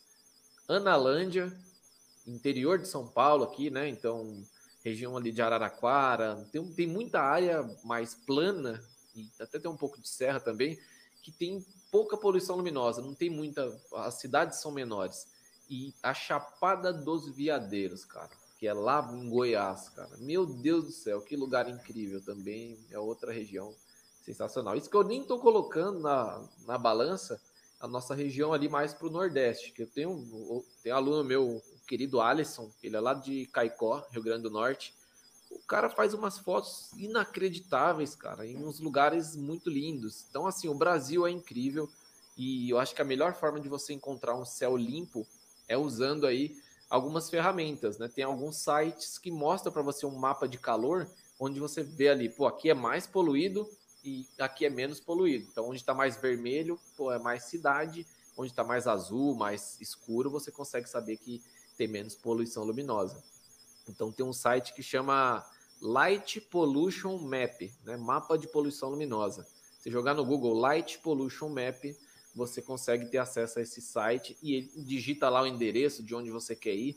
Ele põe o um, um, um PIN, né? aquele pontinho, um marcador em cima do lugar você sabe ali se tem mais poluição ou menos. Eu acho que assim é mais fácil até indicar lugares, né? Porque, pô, imagina, você tá aí na sua casa, tranquilo, você fala, mano, eu quero me deslocar, sei lá, um pouquinho, mas não muito, mas eu quero já ir para um lugar que já dá para fazer astrofotos melhor. Pô, pega aí na tua localização, tira o zoom do mapa, você vai ter uma noção nos arredores aí. Então, eu acho que isso complementa bastante nesse sentido. Da hora. Bernão, muito obrigado, velho, pelo nossa, nosso bate-papo. Enriquecedor total. Aprendi bastante coisa. Essas suas fotos aí, você é louco, papai. Arrasou, mano. Muito louco, mano. Pô, meu querido, obrigado. Eu que te agradeço pelo papo, pelo convite. A gente tá um tempo aí para fazer, né? Tá, Desde tá um tempinho. lá para cá, pô, já foi mó, mó tempo, né, cara? E Mas fizemos, né? Eu acho muito fizemos. ideia. Pô, satisfação conhecer você. Muito obrigado pelo convite.